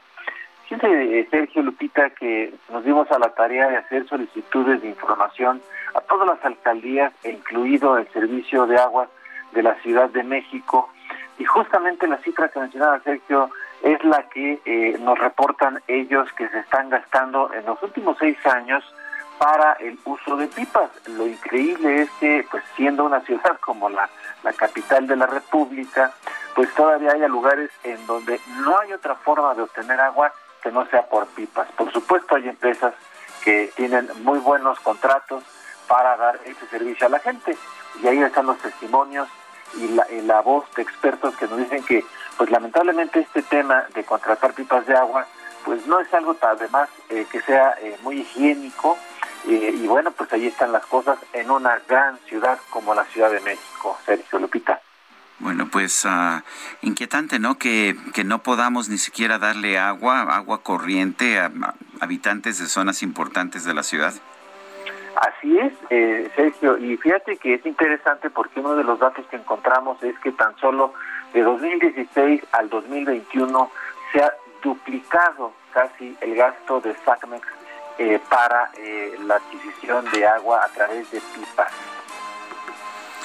Bueno, pues uh, gracias Jorge Ramos por esta conversación. Gracias a ustedes y los invitamos a que visiten la Tierra Rota para conocer este reportaje con los testimonios, los expertos y qué es lo que está pasando con el, este, este negocio, negocio al fin y al cabo de las pipas de agua. Muy bien, gracias Jorge. Muy buenos días. Buenos días. Pues, ¿cuándo salieron las declaraciones del presidente Trump de doblar a, al gobierno de Andrés Manuel López Obrador? El sábado, ¿no? Sí, ¿verdad? Este fin de semana. Y entonces, pues, ¿cuántas horas pasaron? Ya reaccionó el canciller Marcelo Ebrard. No sé si estaba esperando que dijera primero algo el presidente López Obrador. Que ya lo dijo esta mañana. Ya lo dijo. Dijo que prefiere no criticar a Sí, Donald no, Trump. no. Él, a- así es él. Así es él. Me cae bien, aunque es capitalista, pero así es él y no voy a polemizar. Bueno, Marcelo Ebrard en su cuenta de Twitter apenas hace unos minutos ha señalado que en cuanto a las declaraciones del expresidente Trump, me consta el patriotismo del presidente López Obrador en aquellos momentos críticos ante la amenaza de aranceles. No aceptó el ter- no aceptó, dice eh, Marcelo Ebrard, el tercer país seguro que era la condición de Estados Unidos para no imponerlos. Lo de ayer es un hombre en campaña agitando el antimexicanismo que lo caracteriza. Lo que nos califica son los hechos, no sus dichos. En este gobierno somos patriotas y no tenemos nada de qué avergonzarnos, es lo que dice Marcelo Ebrard. Y bueno, pues luego de que algunos anunciaron que no asistirían, la presidencia de la República informó que se canceló el encuentro programado para este lunes entre el presidente López Obrador y los integrantes de la campaña Sélvame del tren. Esa fue la comunicación del gobierno. Pero pues eh, los activistas dicen, nosotros ya estábamos listos. De hecho, algunos están en la Ciudad de México, ya habían llegado para la reunión del día de hoy y desde muy temprano, incluso desde muy temprano, eh, tengo entendido, mandaron sus, eh, sus comunicaciones a través de, de Twitter en algunos eh, videos de que estaban allá afuera de Palacio Nacional, Sergio. Vamos a conversar con Pepe Urbina, él es buzo de cuevas, instructor de buceo. Hablamos con él hace unos días, estaba ya en Quintana Roo donde trabaja. Cuéntanos, Pepe, ¿qué piensas de esta cancelación de la reunión que iban a tener con el presidente de la República? a todos. Me encuentro en este momento mirando el Palacio Nacional. Estamos afuera. Vemos que la cita a la que nos eh, habían invitado a las seis de la tarde. Sin embargo, llegamos a para estar con tiempo, para no llegar tarde, preparados, porque veníamos con toda la intención honesta, sincera, poner nuestros conocimientos a la orden del señor presidente que nos escuchara. Estábamos muy, eh, muy emocionados de este cambio, no, de esta esta nueva postura de escucharnos sin descalificarnos y nos tomó tremendamente por sorpresa que yo estaba aquí, había algunos que estaban en el avión eh, y, por cierto quiero quiero poner, fue un gran sacrificio de nuestra parte venir para acá. No es verdad que estamos apoyados por alguien más que por nosotros mismos y tuvimos que pagar nuestros viáticos para llegar hasta aquí con toda la emoción y con todo gusto y con orgullo de ponernos al servicio de la nación y nos encontramos con este comunicado de que, pues porque habían cancelado algunos artistas, eh, no nos iban a recibir. Yo eh, me pregunto sinceramente si la presencia de cualquier actor, Derbez o cualquiera, es más importante que la presentación de una manifestación de impacto ambiental.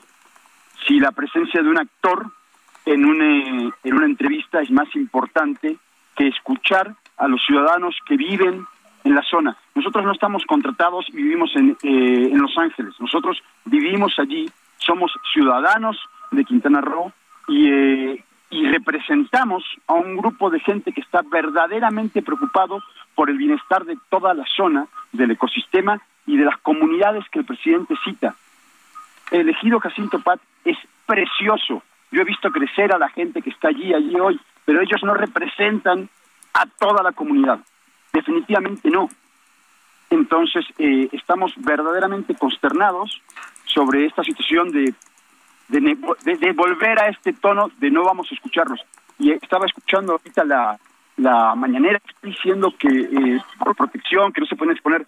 Perdón, se le invitó a venir a, a, la, a la zona del tramo 5 Sur y se dijo lo mismo.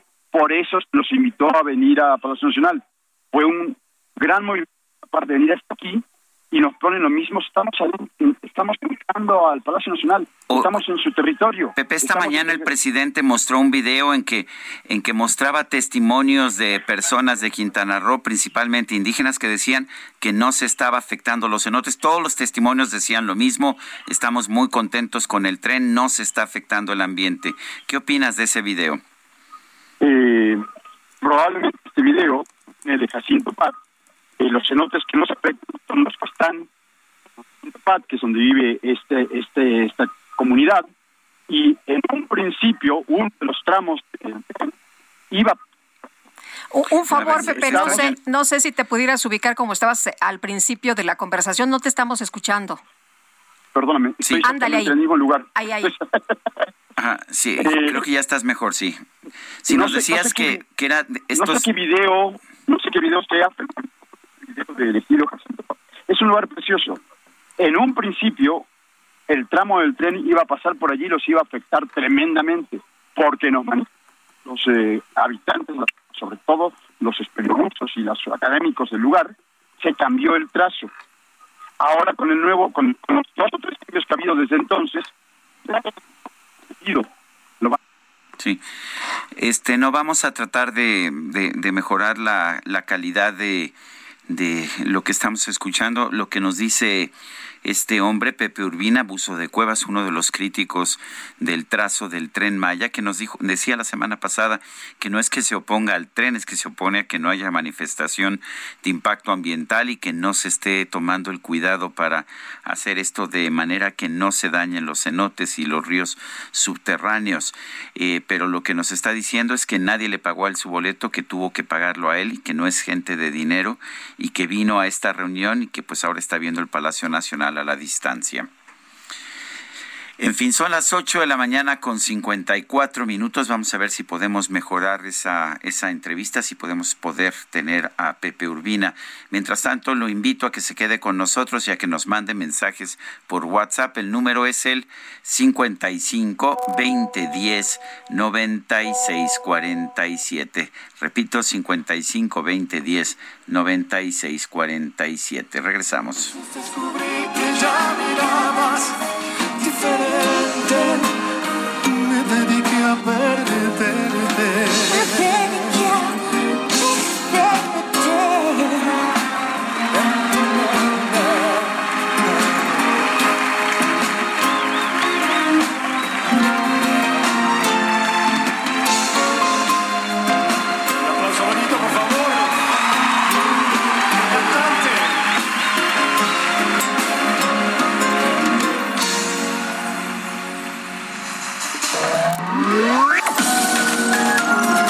Sergio Sarmiento y Lupita Juárez quieren conocer tu opinión, tus comentarios o simplemente envía un saludo para ser más cálida esta mañana. Envía tus mensajes al WhatsApp 5520 109647.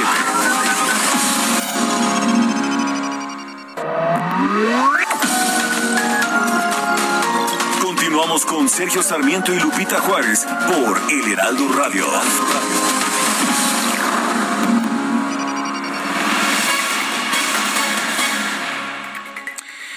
Regresamos con Pepe Urbina, abuso de cuevas, instructor de buceo. Te estábamos perdiendo en la llamada, Pepe. Nos estabas contando acerca de, tu posición eh, sobre este video que se dio a conocer en la mañanera, en que se presentaban pues a, personas de Quintana Roo, principalmente de etnia indígena, que defendían el tren Maya y que decían que no iba a afectar el ambiente.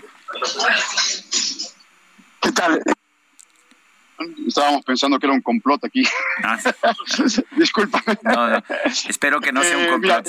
la verdad es que tomamos nos reímos para no llorar y viceversa. Toda esta situación ha sido muy rara para nosotros. No sé de qué video exactamente con certeza estamos hablando. apenas lo mostró, lo, mostró hoy el presidente, ¿no? Era un video que yo hubiera visto anteriormente, sí. No sé si sea el video, la verdad que no lo sé. Te, te repito, no tengo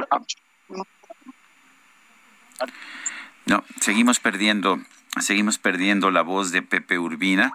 Eh, el video, eh, el video se, digo, se, se, presentó en la mañanera, lo vi, lo vi aquí en las pantallas que tenemos en el Heraldo de México, pero en fin, eh, vamos a estar este, al pendiente, al pendiente de ese tema.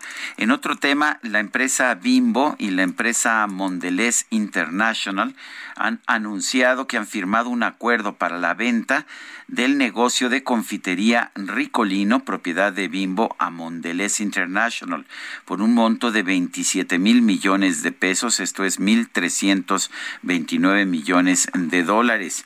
El grupo Bimbo señala que esta decisión estratégica le permitirá convertirse en un líder global más fuerte en alimentos basados en granos y concentrarse en sus industrias de panificación. Para Mondelez, la empresa líder mundial en snacks, esta operación le permitirá duplicar el tamaño de su negocio en México, ampliar su presencia en el segmento de confitería y le brindará también un atractivo punto de entrada a la categoría de chocolates en el país. O sea que Bimbo le vende a Mondelez este negocio de Ricolino, pues que ha tenido durante mucho tiempo. Bueno, y la Secretaría del Medio Ambiente, la Secretaría aquí en la Ciudad de México, informó que en un mes se va a atender un nuevo ejemplar en la Glorieta de La Palma. Cintia Stettin, cuéntanos. ¿Qué tal? Muy buenos días a ustedes y al auditorio. Pues la secretaria del Medio Ambiente de la Ciudad de México, Marina Robles, informó que en un mes se tendrá un nuevo ejemplar en la Glorieta de La Palma, ubicada en Paseo de la Reforma. Lo anterior en sustitución de La Palma, que ya fue retirada y la cual murió consecuencia de un hongo. Añadió que, eh, pues previo a este, a esta colocación de un nuevo, de una nueva especie, se hará, se hará la sanitización del sustrato de la Glorieta para la nueva especie. Comentó que buscan un ejemplar grande que dé vista a esta avenida, pues es emblemática. Al cuestionarle sobre la salud de las palmas que, rodea, que rodeaban a esta palma, puntualizó que ya se han retirado dos y se retirará una más. Asimismo, pues dijo que a partir de ayer a las 7 de la noche los ciudadanos ya pueden entrar al portal Plaza Pública para eh, pues eh, decidir qué especie será la que eh, se coloque en sustitución de la palma. Asimismo, pues dijo y recordó que eh, a los ciudadanos que esta palma pues no se tirará, eh, más bien se retira, se va a un vivero en Esahualcoyotl donde será eh, sanitizada, es decir, donde se le eliminará el hongo y posteriormente se la dará a jóvenes artistas para que le intervengan y se colocará en un lugar que más adelante se dará a conocer. Es la información que tenemos hasta el momento. Muchas gracias, Cintia. Buenos días. El gobierno de la Ciudad de México va a invertir 60 millones de pesos para la atención integral de más de 12 mil palmeras. Carlos Navarro, cuéntanos. Buenos días, Sergio y Lupita. Les saludo con gusto a ustedes y al auditorio y les comento que el gobierno de la Ciudad de México, a través de la Secretaría del Medio Ambiente, invertirá 60 millones de pesos para la atención integral de 12.302 palmeras. Por ahora, se ha realizado la poda sanitaria de 1.729 ejemplares y se han derribado solo 189 que ya estaban muertas. Además, 300 han sido saneadas y fortalecidas con la aplicación de endoterapia vegetal. En el programa de manejo integral de palmeras en la Ciudad de México participa un grupo de experto científico técnico que ha identificado 492 palmeras que no tienen solución, por lo que serán sustituidas por otras especies arbóreas. Dicho programa contempla la aplicación de endoterapia a alrededor de 6.000 palmeras, que son consideradas como vulnerables o susceptibles a desarrollar enfermedades. Y para garantizar que la endoterapia vegetal funcione, se hará un manejo integral basado en mejorar las condiciones del suelo. Comentarles que las palmeras retiradas serán reemplazadas con el mismo número de ejemplares de especies de 4 a 6 metros de altura, acordes a las condiciones de cada sitio. Los retos de este programa que se va a implementar para la atención de palmeras son frenar la mortandad de este tipo de especies, controlar el muérdago que afecta a la mayoría de las especies de árboles de la ciudad y combatir plagas como los descortezadores que afectan cedros y pinos, así como detectar y combatir otras plagas y enfermedades. Se calcula que en la Ciudad de México hay alrededor de 3.5 millones de árboles y 15 mil palmeras. Cerca del 30% tienen algún tipo de plaga o enfermedad. Es decir, un millón de árboles en la Ciudad de México cuentan con problemas de plagas o enfermedad. Sergio Lupita, la información que les tengo. Carlos Navarro, muchísimas gracias. Son las nueve, nueve de la mañana con seis minutos. La micro deportiva. La vida te di y dejas que yo me muera sin tantita pena. Así, así, así, sin tantita pena. Y vas a sufrir quizá por la misma pena y voy a verte llorar. Misma pena. Mi querido Julio Romero, buenos días. ¿Cómo estás, Sergio Guadalupe, amigos Hola, del ¿qué auditorio? Muy buenos días, amigos del Heraldo Radio. Qué placer saludarles. Ya todos listos de regreso, ya todos bien. Ya todo el mundo aquí. Ya, ya, ya se nota, ya se nota en las calles que todo el mundo regresó al trabajo y a las escuelas el día de hoy. Bueno, pues que sea un, buen regreso después de las vacaciones. Oigan, vámonos echando lámina y el que sí echó lámina, pues fue el mexicano Sergio Pérez, que junto con Max Verstappen hicieron el 1-2 para la escudería Red Bull. Verstappen en primero, Sergio Pérez en segundo, en lo que ha sido el Gran Premio de Imola, allá en la Emilia Romagna, en Italia, la cuarta fecha de la temporada en la Fórmula 1 de automovilismo. El tapatío salió en el, salió en el tercer lugar, pero una buena maniobra en la arrancada le permitió meterse al segundo lugar, mismo que ya no soltó a pesar de los embates de Charles Leclerc de Ferrari y hasta que el propio Leclerc pues, sufrió un trompo ya en la recta final de la carrera. Checo llegó a 17 podios en su carrera, pero lo más importante ha sido el trabajo en equipo este fin de semana. y voy a llorar sin tantita pena. Hoy en estas condiciones era muy fácil cometer un error, entonces estoy, estoy contento con el resultado para el equipo. Ferrari cometió los errores y bueno, eso, eso es bueno para cerrar la brecha que teníamos en el campeonato. Con tanta mala suerte que hemos tenido, es, es un excelente resultado para todo el equipo.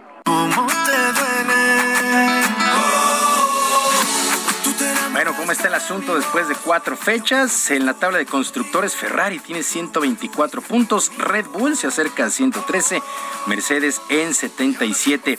En el campeonato de pilotos, Charles Leclerc está con 86 unidades, Max Verstappen con 59, Sergio Pérez con 54. La siguiente carrera será el próximo 8 de mayo allá en Miami. Pues así las cosas.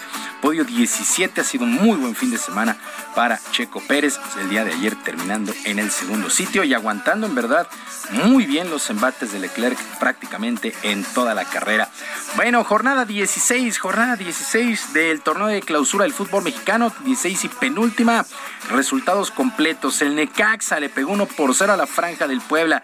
Mazatlán 2 por 0 sobre Juárez. Pachuca, más líder que nunca, 3 por 0 venció a Monterrey y las Águilas del América 2 por 0 sobre los Tigres de la U de Nuevo León allá en el Estadio Universitario.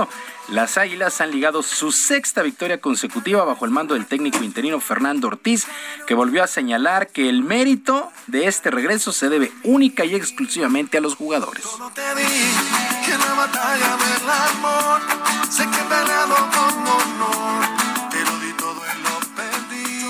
Vivo el día, soy feliz en el día. Le di hasta el martes a la tarde porque se lo merece. El martes a la tarde vuelvo de nuevo a comenzar a preparar el partido del sábado, que también es muy importante para nosotros. Y nada, eh, que hablen de los jugadores, ellos son los protagonistas. Yo soy el que los entrena, el que los prepara para cada batalla que lo han hecho de, de maravilla. duele. Otro equipo que está de vuelta a las Chivas, le pegaron 3 por 1 a los Pumas de la universidad. El Toluca perdió en casa 4 por 2 ante los rojinegros del Atlas el día de ayer. Otro equipo que está metido ahí en una mala racha, Cruz Azul, cayó 1 por 0 ante el San Luis en la cancha del Estadio Azteca. El equipo cementero salió abuchado por su afición, pero en la conferencia de prensa, el técnico Juan Reynoso señaló que la idea que tiene la gente y los medios es totalmente errónea, ya que siguen en zona de repechaje.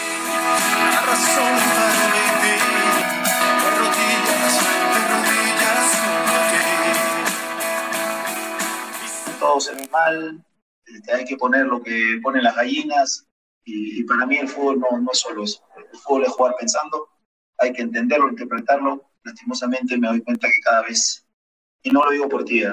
que el entorno entiende menos de lo que se trata, pero bueno, es cada quien, cada quien tiene su punto de vista.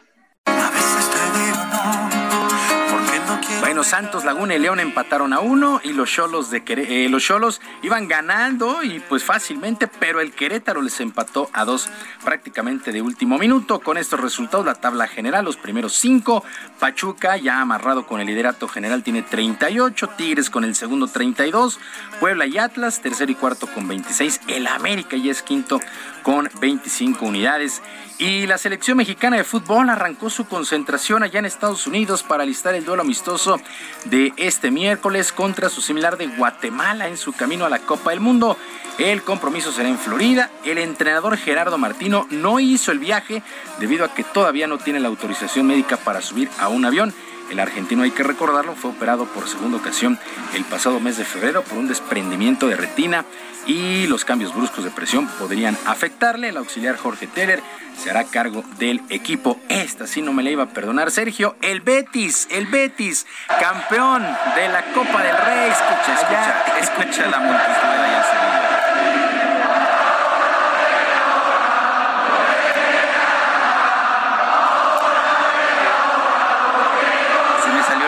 la, la lagrimita. No, no, me lo ibas a perdonar. Bueno, vencieron 5-4 al Valencia en penaltis.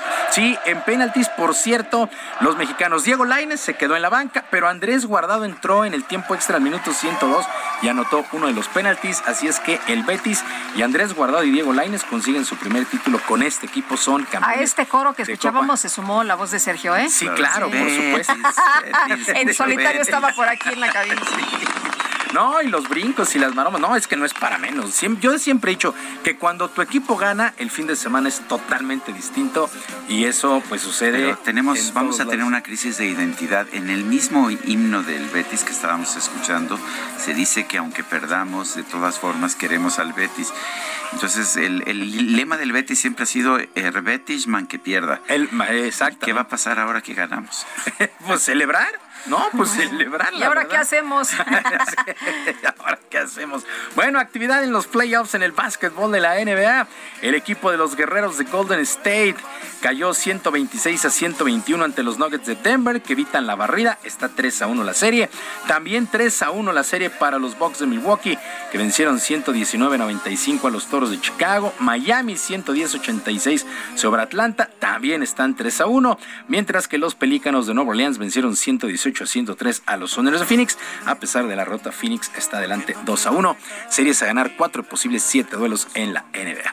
Sergio Guadalupe, amigos del auditorio, la información deportiva este lunes. Les recuerdo nuestras vías de comunicación en Twitter. Estoy en arroba jromerohb, en arroba jromerohb, además de Barrio Deportivo en YouTube a las 7 de la noche de lunes a viernes con mucha diversión y la mejor información.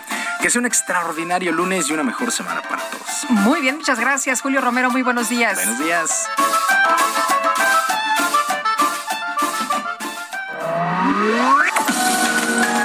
Para Lupita Juárez, tu opinión es importante. Escríbele a Twitter en arroba Lupita Juárez H.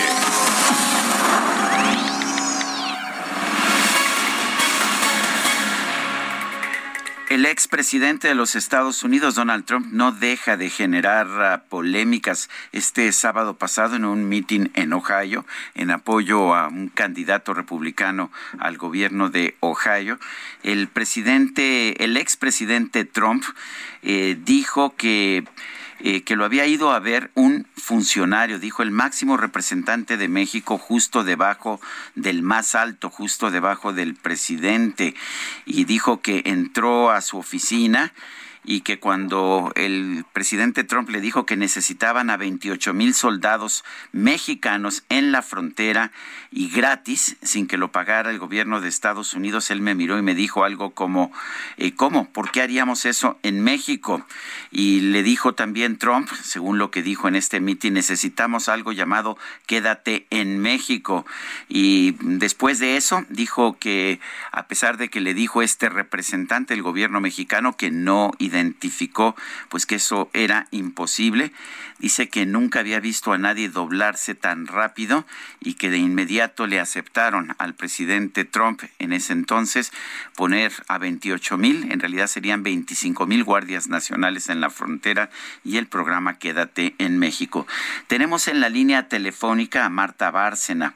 Marta Bárcena fue embajadora de México allá en los Estados Unidos, es embajadora eminente de nuestro país, que es un título con el cual se reconocen sus servicios a nuestro país. Marta Bárcena, columnista del Heraldo de México, gracias por tomar nuestra llamada.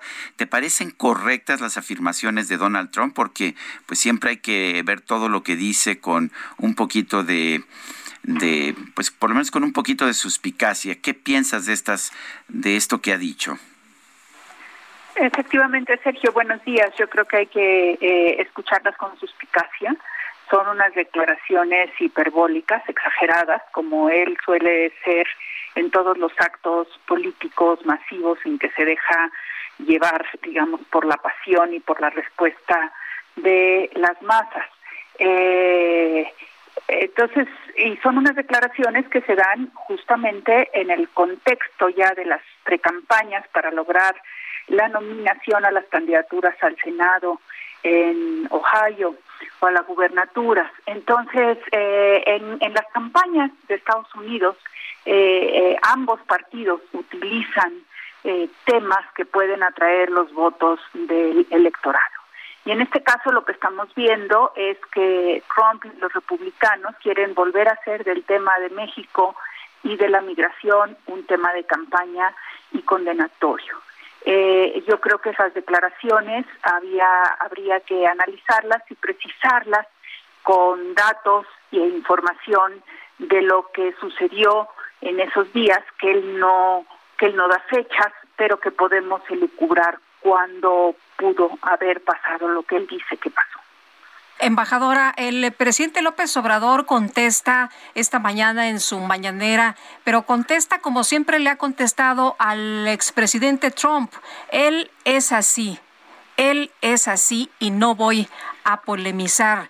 Eh, ¿Cómo ve usted esta declaración del, del, presidente Trump, del presidente de México eh, sobre, lo, sobre los dichos por Trump y también lo que dice Marcelo Ebrard, que pues eh, es un hombre en campaña agitando el antimexicanismo y que en aquellos momentos críticos lo que hablan son los hechos y no los dichos, porque ante la amenaza de aranceles no se aceptó el tercer país seguro, que era la condición de Estados Unidos.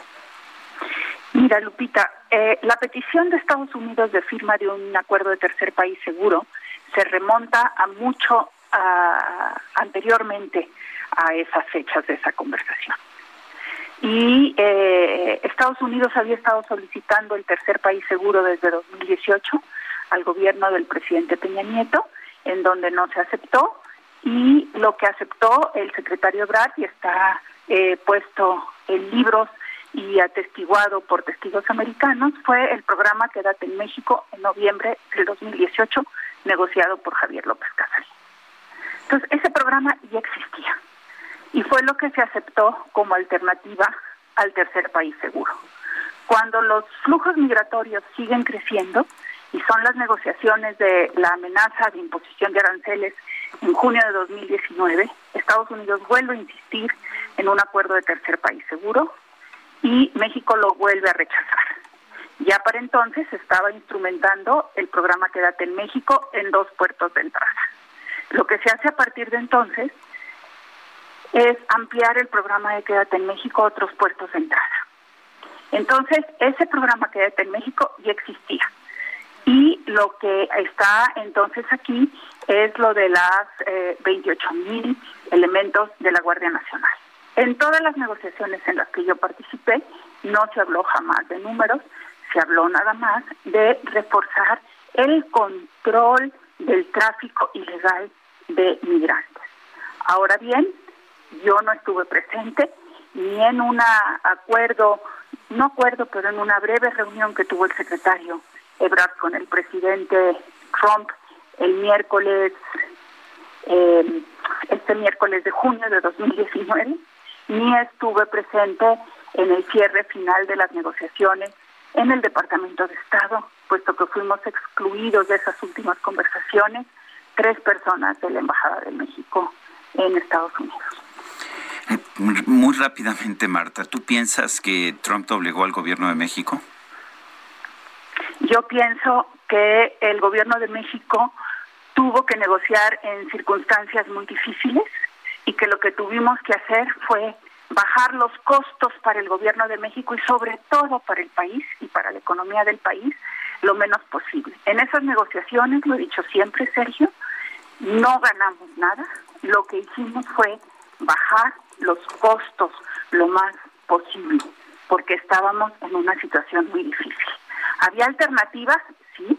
Hubiera sido eh, romper las negociaciones, que Estados Unidos aplicara los aranceles y Trump hubiera tenido a la mitad del país en su contra, de los Estados Unidos, y México hubiera eh, entonces aplicado aranceles retaliatorios. Eso era factible y quizás si eso hubiéramos hecho, Sergio, ahorita no habría TEMEC. Embajadora, la respuesta de México tendría que haber sido entonces más contundente en contra de, de las declaraciones de los dichos de Donald Trump. Pues eh, eso ya no me corresponde a mí decidirlo. Quien decide cómo responde es el presidente de la República y en este caso el responsable de la política exterior de México, Marcelo Ebrard. Pero ¿cómo ve usted la respuesta? ¿Cómo la encuentra? Pues yo creo que eh, tiene una ventaja que es el no involucrarse en la discusión con Trump, porque de esa manera se, se le da más espacio a sus dichos y a los republicanos. Por otra parte, no queda claro eh, la posición de México de condena a esa manipulación por parte del de, eh, presidente Trump de lo sucedido y, eh, y sobre todo la declaración tan ofensiva de que nunca había visto a alguien quebrarse o ceder tan rápidamente. Eh, Marta, tenemos un minuto nada más. ¿Nos puedes comentar en un minuto qué piensas de las elecciones de Francia?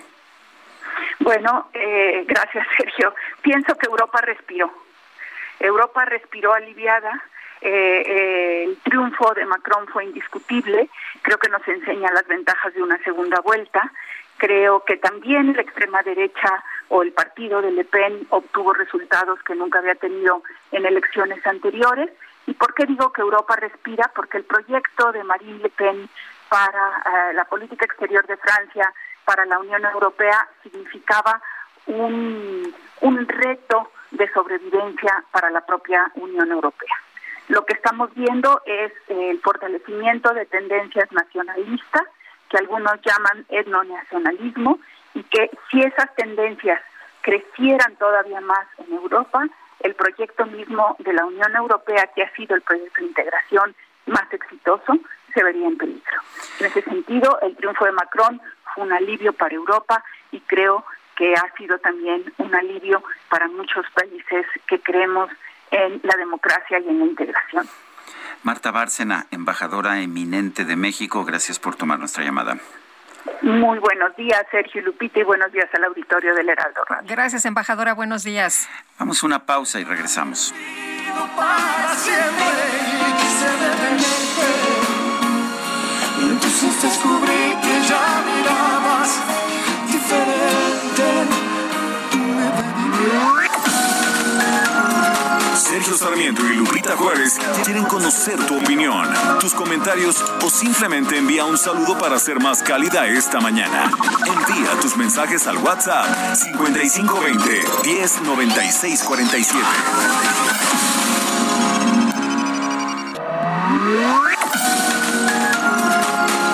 Continuamos con Sergio Sarmiento y Lupita Juárez por El Heraldo Radio.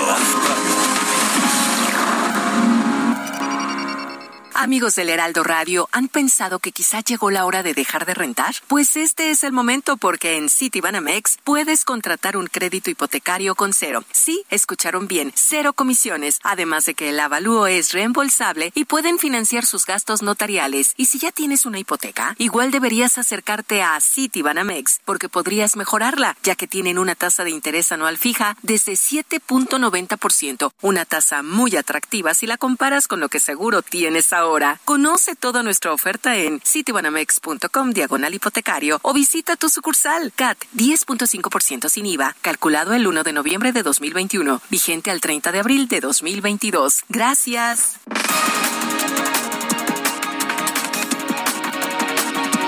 Son las 9 de la mañana con 31 minutos. Vamos a un resumen de la información más importante. Desde Palacio Nacional, el presidente López Obrador aseguró que no va a permitir que los partidos políticos de Estados Unidos utilicen a México para sacar raja de las fobias, de las fobias racistas. Están queriendo, y ojalá y cambien de parecer, poner a México en sus temas de debate con lo migratorio, tratando de sacar raja de las fobias racistas, discriminatorias que existen en Estados Unidos y en todo el mundo. Entonces, es muy bueno que se sepa que nosotros no vamos a permitir a ningún partido de los dos de Estados Unidos, ni a ningún candidato que utilicen a México como piñata y que nos van a tener que tratar con respeto, como lo hacemos nosotros. Bueno, por otro lado, el presidente reiteró que tuvo una buena relación con el expresidente de la Unión Americana, Donald Trump, a pesar de que este aseguró que logró doblar al gobierno de nuestro país. A mí me cae bien el presidente Trump, aunque es capitalista. Lo cierto es que eh, nos entendimos y fue bueno para las dos naciones. ¿Le faltó al respeto eh, Donald Trump con estas declaraciones? No, ¿Se excedió? no, ¿Lo no. considera así? No, no. Él es así. Este, y hay que ver las circunstancias. No voy yo a polemizar sobre eso. En mi libro cuento cómo fue la relación. En una reunión con funcionarios de los Estados Unidos, representantes de la Secretaría de Marina y de la Comisión Nacional de Pesca y Acuacultura aseguraron que México ha adoptado distintas medidas para recuperar la certificación pesquera de ese país. La jefa de gobierno de la Ciudad de México, Claudia Sheinbaum, rechazó una propuesta del PAN capitalino de colocar un memorial a las víctimas del desplome de la línea 12 del metro en la Glorieta de La Palma. La Agencia de Cooperación de Justicia Europea confirmó que la oficina del fiscal de la Corte Penal Internacional va a participar en la investigación de la Unión Europea sobre posibles crímenes de guerra cometidos en Ucrania. El secretario de la Defensa de los Estados Unidos, Lloyd Austin, aseguró que Ucrania podría derrotar a Rusia si contara con el equipamiento militar correcto. Suavemente, bésame. Je sors de la baisse et je mets plus les mains en l'air. Suavemente, bésame. C'est très joli. El rapero argelino Sol King ha ganado una gran popularidad en Francia tras dar a conocer una nueva versión de la canción Suavemente que lanzó originalmente en 1998 el cantante estadounidense Elvis Crespo. Esta nueva versión combina frases en español, versos en francés y música electrónica. Hasta el momento el videoclip de la canción ya tiene más de 42 millones de reproducciones en YouTube. Hay fuego en la pista. Suavemente, bésame. De la en Soriana, 5 4x4 en todos los jugos infantiles de hasta 250 mililitros. Y en yogurts bebibles de 250 gramos, marca YoPlate, Lala, Alpura y Danone. O 4x3 en todos los purés de tomate y pastas para sopa. Soriana, la de todos los mexicanos. Abril 25. Aplica restricciones. Válido en Hiper y Super. Pues a ver si ahora sí nos escuchamos, Pepe Urbina, yo, te yo perdimos. Sí pienso que es un complot. ¿eh? es un complot. Es un complot, Oye, pero Pepe, cuéntanos, ¿qué es lo que sigue? Ustedes están ahí frente a Palacio Nacional, ¿qué es lo que esperan? ¿Qué es lo que, pues ya no se concretó la reunión? El eh, gobierno dice que porque ya no fueron, pero pues ustedes ahí están. Eh, ¿Qué es lo que sigue? Estoy enfrente del Palacio Nacional. Estamos aquí desde ayer. Su comunicado nos tomó por sorpresa. Sus palabras nos toman por sorpresa. Eh, estábamos hablando del video, ya lo pude ver, ya me informaron.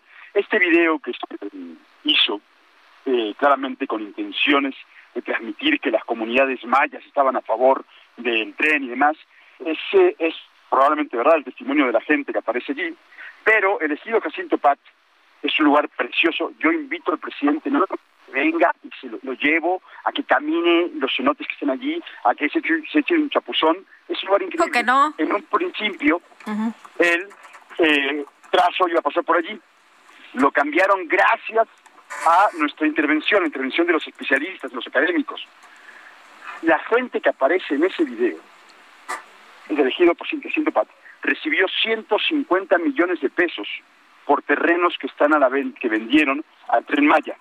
Estos terrenos están detrás de la, zona turística de sus cenotes. Y aquí hay dos cosas importantes. Una, en ese video aparece gente que no conozco, probablemente serán parte del ejido, pero conozco mucha gente de ese ejido y esta gente que aparece allí no los conozco. Eh, y segundo, no importa si eh, el trazo del tren Maya no pasa por arriba de sus cenotes. Lo que tenemos que entender, lo importante de la selva, es que está completamente comunicada por una red de ríos subterráneos. No importa si no hay un ojo de agua allí, sigue afectándolo absolutamente todo. A eso vinimos, a explicárselo. Él pidió que viniera gente que aparece en el video de los artistas. Ahí está la lista, ahí está la lista de todos los que se aprobaron que íbamos a entrar a hablar con él. Y están los artistas que aparecieron en el video, están los especialistas que aparecieron en el video simplemente porque el que él quería que viniera no vino, no descalifica nuestra presencia. O sea, ¿quería que viniera Derbez? Pues yo me imagino que sí. Yo me imagino que sí. O sea, sinceramente, cuando vinimos para acá, tratamos de poner todos los escenarios posibles y en uno de ellos eh, era, el peor que se nos ocurría era que pasáramos a hablar con él y no nos dejaran hablar, que nos pusieran una presentación, que nos pusieran el video de Jacinto Pat. Eh, y, que, nadie nos escuchara. Eh, este escenario donde no nos recibiera era el menos pensado. Nosotros vinimos a, ponernos a su servicio y los conocimientos son rechazados.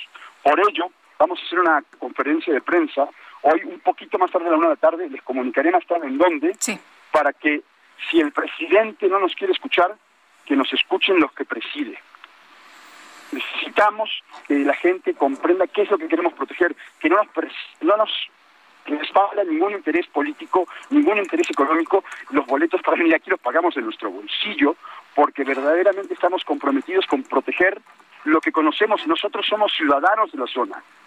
Nosotros somos tan importantes como los campesinos que dice que lleven allí, que no hay. No hay, un, no, hay un, no hay campesinos allí, no hay, no hay plantíos de nada. La gente vive del turismo y, el turismo viene a ver las playas y los cenotes. Eso es lo que queremos proteger. Claro. Muy bien, pues Pepe, vamos a estar muy pendientes entonces y por lo pronto te agradecemos mucho que hayas platicado con nosotros. Estoy a sus órdenes. Discúlpenme si mi tono hoy es un poco más intenso. No estoy enojado, estoy frustrado, eh, pero vengo con, venimos con la mejor disposición. Eh, estamos en contacto. Muy bien, estamos en contacto. Pues a lo mejor sí los eh, escuchan, ¿no? A lo mejor sí los reciben.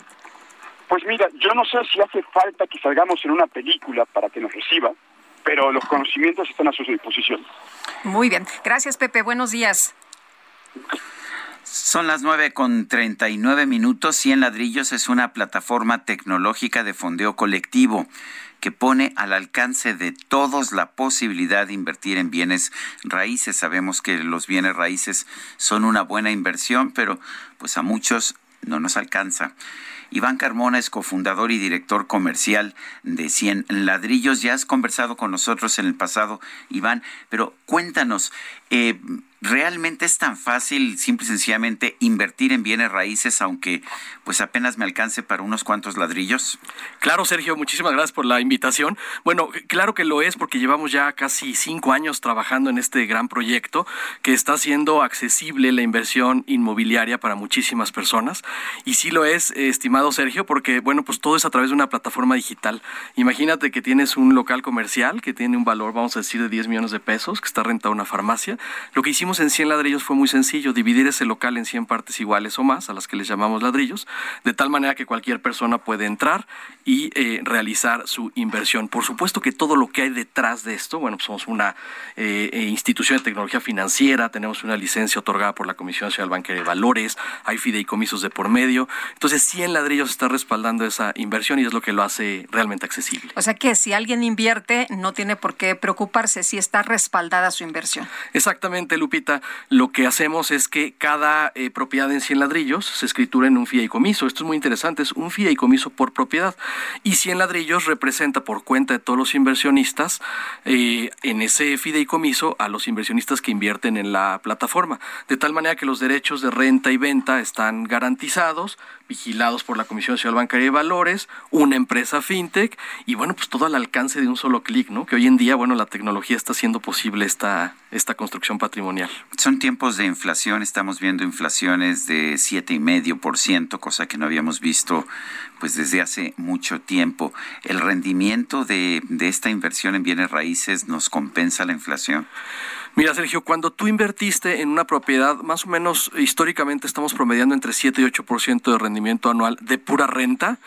Eh, una de las grandes ventajas es que, pues, año con año subimos la renta, la inflación, bueno, desafortunado para los inquilinos y que la economía está en esas condiciones, ¿verdad? Pero tú que eres inversionista inmobiliario, bueno, pues eh, sí, sí lo protege porque el contrato de arrendamiento sube en esa proporción eh, año con año la, la renta. Oye, y, desde, muy importante, ¿no? Hay gente que siempre está interesada y dice, bueno, pues sí, pero de, de ¿desde cuánto puedo entrar? ¿Qué monto de inversión eh, se requiere? Claro que sí, Lupita. La ley FinTech, que tiene este gran objetivo de democratizar el acceso a este tipo de inversiones, nos permite dividir una propiedad en mil, diez mil, cien mil partes iguales. Entonces nosotros lo que hacemos es una cómoda división, más o menos entre mil o diez mil partes iguales, para que las personas puedan invertir desde cinco mil pesos, desde diez mil pesos.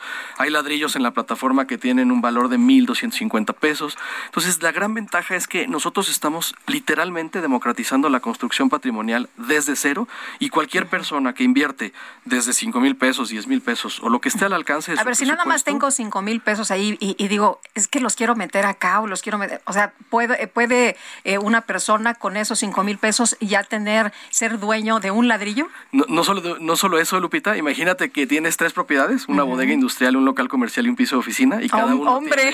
tiene, 1.500 pesos, por ejemplo, promedio, inviertes en los tres y ya estás perfectamente diversificada en, en propiedades triple A. O sea, ya no le aposté nada más a una sola propiedad. Exactamente. Y, aquí la gran ventaja es que no, no, es empezar, digamos, con 5 mil pesos, sino que realmente puede ser un camino que habilita la construcción patrimonial de largo plazo. Si por ahí una persona puede ahorrar, vamos a decir, este 10 mil pesos al final del año, el aguinaldo, un fondo de ahorro, etcétera, vas construyendo patrimonio y entonces no es como antes que tenías que esperarte hasta tener toda una vida, ¿no? ¿no? Toda una vida o endeudarte en un crédito hipotecario, etcétera, sino que literalmente es el presupuesto del que dispones te va permitiendo adquirir ladrillos, que es literalmente construcción patrimonial inmobiliaria. ¿Cómo hacemos para pues para inscribirnos o cómo hacemos para, para hacer una inversión? Claro que sí, Sergio. Directamente en la página www.100ladrillos.com, 100 con número 100 ladrillos.com. En todas las redes sociales estamos como 100 ladrillos o directamente nos pueden mandar un WhatsApp al 55 24 93 12 64. 55 24 93 12 64. Iván Carmona, eh, de Cien Ladrillos, director de, de Cien Ladrillos, cofundador y director comercial de Cien Ladrillos. Gracias por, gracias por estar con nosotros esta mañana. Gracias, Lupita, un placer. Gracias, muy buenos días. Son las uh, nueve con cuatro minutos. Bueno, pues vamos a continuar con la información. Eh, vía telefónica saludamos esta mañana a Mauricio Huesca Rodríguez, presidente de la Comisión de Organización Electoral y Geoestadística del Instituto Electoral de la Ciudad de México. Y es que vamos a, a participar, Sergio, en la Ciudad de México. Estamos a punto de votar por una consulta de presupuesto participativo que ya está en su etapa final y de esto nos va a platicar. Le vamos a preguntar a Mauricio. ¿Cómo estás, Mauricio? Buenos días. Hola, querida, querida Lupita, querido Sergio, muy buenos días y buenos días a toda la audiencia. Encantado de estar con ustedes esta mañana. Gracias. Oye, cuéntanos ya prácticamente en la recta final. Estamos ya en la recta final, querida Sergio, querida Lupita. El primero de mayo, que es este domingo, tendremos ya la décima edición de nuestra consulta de presupuesto participativo, en la cual todas y todos los vecinos durante estos diez pasados años hemos ayudado a enchular nuestras colonias, nuestros pueblos, nuestros barrios originarios. Estamos hablando de cerca de 1.800 pueblos, colonias y barrios en los cuales tienen para este año un presupuesto asignado de cerca de 1.600 millones de pesos, que cabe decirlo, es presupuesto que tienen las alcaldías, pero que no lo pueden tocar las alcaldías para propósitos que ellas y ellos quieran, los alcaldes y alcaldesas, sino que es, se usa para el, la, los proyectos específicos que cada una de las colonias eh, pues suscribió a partir de una etapa previa en las que vecinas y vecinos, pues a partir de identificar cuáles eran las necesidades, las prioridades luminarias, quizá eh, remoción de este, remodelación del parque público, un sendero luminoso, un sendero seguro, actividades recreativas, deportivas, pues se registraron proyectos y ahorita ya están en contienda pues todos estos proyectos, estamos hablando de cerca de 12 mil proyectos a lo largo y ancho de nuestra ciudad y que pues estarán este, sujetos a esta consulta el primero de mayo. Instalaremos cerca de 2.440 mesas receptoras de opinión para que todas las vecinas y vecinos puedan acudir a ellas y si tienen dudas, desde luego, siempre está el portal de Instituto Electoral de la Ciudad de México para que puedan resolver en qué lugar les toca opinar. Eh, ¿Puede uno participar por Internet? Tengo entendido que se podía en esta ocasión. Efectivamente, querido Sergio, hemos eh, dispuesto para este como otro año más, en otros momentos hemos hecho una eh, aplicación móvil de, dispositivo en el cual se puede votar a partir de, pues, del propio dispositivo telefónico, en el cual eh, hubo una parte previa que se necesitó hacer un preregistro, que ahorita ese preregistro ya quedó cerrado, y ahorita pues estamos en las personas que fueron las que las que sí se preregistraron, que fueron cerca de cinco mil personas, van a poder hacer la votación hasta el, el 28 de abril se cierra esta votación con la, en, la lógica de que si no pudieron votar en esta fase que pues, tuvieron el registro y ahorita están votando, pueden ir a votar a su casilla porque los vamos a identificar quienes no votaron para poder habilitarlos en su voto tradicional. Para los eh, que todavía eh, tienen chance de participar en mayo, ¿cómo pueden conocer los proyectos? Claro que sí. Nosotros en el portal de este, www.ism.mx este, y en las plataformas de Facebook, Twitter e Instagram del propio instituto hemos habilitado pues todos los, proyectos habilitados a partir de pues cuál es tu sección electoral se, o identifica satelitalmente con eh, tu colonia y te dice cuáles son los proyectos registrados y en caso de que tengamos dudas y queremos llegar a conocerlos el día de la jornada consultiva el día de la propia jornada habrá carteles que nos explicarán primero el nombre del proyecto y eh, posteriormente pues cuál es la descripción breve de, cada uno de estos proyectos para que puedan pues conocer las, las personas. O sea, no es engorroso, no es pesado, es fácil. Es muy fácil, este, es muy fácil nada más, este, les pide un dato de su credencial para votar, que es la sección electoral que se encuentra en la credencial para votar. Ahí eso es un dato mínimo que les vamos a pedir para que se pueda identificar eh, la, la, ubicación de su colonia. Bueno, oye, y también eh, eh, cuéntanos de, de la participación de los niños y de las niñas. Ay, también los adolescentes, ¿verdad?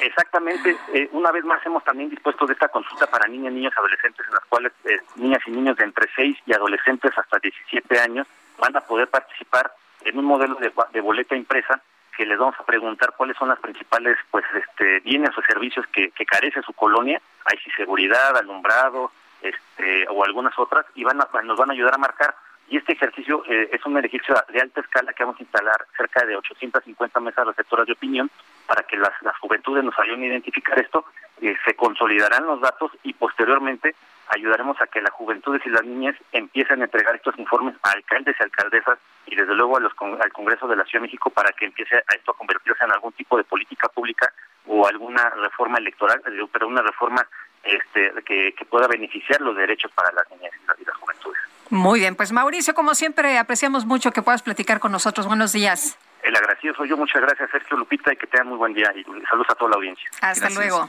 Hasta luego. Y vamos a las calles de la Ciudad de México. Javier Ruiz, adelante, ¿qué nos tienes? Hola, Sergio Lupita, ¿qué tal? Excelente mañana. Pues Sergio Lupita, en estos momentos han llegado personal del gobierno de la Ciudad de México a la glorieta de donde se encontraba La Palma, y es que el día de ayer, pues después de un homenaje, pues se ha retirado cerca hoy de la madrugada, tres de la madrugada, pues esta enorme palma, tuvieron que seccionarla, posteriormente pues colocaron vallas eh, metálicas, porque se esperaba la presencia de manifestantes. Justamente en estos momentos, personal del gobierno están retirando pues estos rompeolas de aproximadamente dos metros de altura. Y también eh, personal del gobierno de la Ciudad de México que trabaja en el área de jardinería, pues está retirando pues eh, algunos arbustos y pasto que quedó justamente en esta glorieta. Hay que manejar eso así con bastante precaución debido a que tenemos reducción de carriles. Han colocado pues estos dos vehículos eh, pesados para retirar las vallas metálicas y tenemos reducción principalmente para quien transita sobre reforma llegando justamente a esta zona de la Avenida Misa en dirección hacia la Avenida los Insurgentes. Y el sentido opuesto también, pues hay que tener en cuenta que tenemos eh, vehículos de seguridad. Será cuestión de superar este punto para que una circulación mejor en dirección hacia el circuito interior o bien para continuar hacia la zona del Auditorio Nacional. De momento, Sergio Lupita, el reporte que tenemos. Gracias, Israel. Javier, perdón. Gracias, Javier. Estamos atentos. Buenos días. Hasta luego. Javier Ruiz. Son las nueve con cincuenta. En Soriana, darle más a tu familia es muy fácil. Lleva el segundo al 50% de descuento en todos los geles y ceras para cabello, todos los higiénicos Regio Almond y detergentes líquidos Ace y Ariel. Sí, al 50% de descuento. Soriana, la de todos los mexicanos. Abril 25. Aplica restricciones. Válido en Hiper y Super. En su conferencia de prensa de esta mañana, el presidente López Obrador señaló que los activistas y artistas que se oponen a la construcción del tren Maya, que habían sido invitados a un diálogo con el propio presidente de la República en Palacio Nacional, serán más bien atendidos por Fonatur y la Secretaría del Medio Ambiente. Pues resultó de que los que salieron en la televisión, en los medios, rechazaron el diálogo. Dijeron que no. ¿Cómo se llama el actor? Eugenio Derbez y otros. Y querían que recibiéramos a ambientalistas reales o supuestos también, que no sabemos y que incluso tenemos eh, ciertas este, dudas sobre su actuación. Entonces lo mejor para que no nos usen, lo mejor es que los atienda la Secretaría del Medio Ambiente, el director de Fonatur, que es el responsable de la obra del tren Maya, bueno, y para el Heraldo Radio, el secretario de Estado Vaticano, Pietro Parolida, afirmó que la desigualdad no se resolverá confrontándose. Esto fue lo que dijo sobre la polarización en México de bien común como el, digamos, la finalidad, el objetivo de la política. Se dice exactamente eso, que una buena política, una política que sea de veras a servicio, a servicio del hombre y de la sociedad, tiene, tiene que tener como, como, como digo, objetivo el bien común. En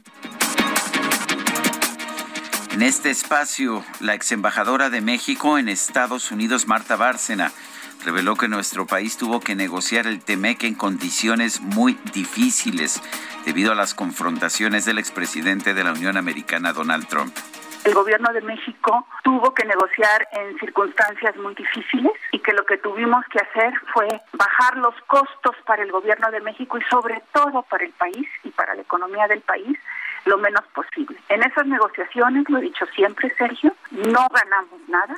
Había alternativas, sí, hubiera sido eh, romper las negociaciones, que Estados Unidos aplicara los aranceles y Trump hubiera tenido a la mitad del país en su contra, de los Estados Unidos, y México hubiera entonces aplicado aranceles retaliatorios. Eso era factible y quizás si eso hubiéramos hecho, Sergio, ahorita no habría TEMEC. Carla Quintana, la comisionada nacional de búsqueda de personas, señaló que las inconsistencias en la investigación del caso de Devani Escobar dejan en evidencia una falta de coordinación entre las fiscalías estatales y las comisiones de búsqueda. Con el pretexto del sigilo de la investigación, las fiscalías suelen, eh, pues normalmente no comparten información con las comisiones de búsqueda eh, y esto eh, pues tiene consecuencias como pudimos observar lamentablemente en el caso de Devani y en el de muchas, rayo lamentablemente y tristemente el caso de Devani eh, muestra eh, las irregularidades y eh, la falta de coordinación y las consecuencias que puede tener. Por su parte, Mario Escobar, padre de Devani, confirmó que su familia está a la espera de los resultados de una segunda necropsia debido a las investigaciones del caso que han tenido muchas inconsistencias. Se nos acabó el tiempo, Guadalupe. Vámonos entonces, buena semana para todos, pásenla muy bien. Hasta mañana, gracias de todo corazón.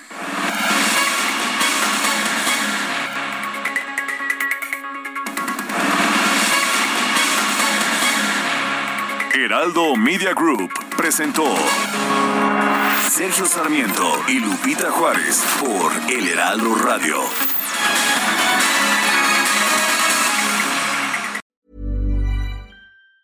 Tired of ads barging into your favorite news podcasts? Good news. Ad-free listening is available on Amazon Music. For all the music plus top podcasts included with your Prime membership. Stay up to date on everything newsworthy by downloading the Amazon Music app for free or go to amazon.com slash news ad free. That's amazon.com slash news ad free to catch up on the latest episodes without the ads.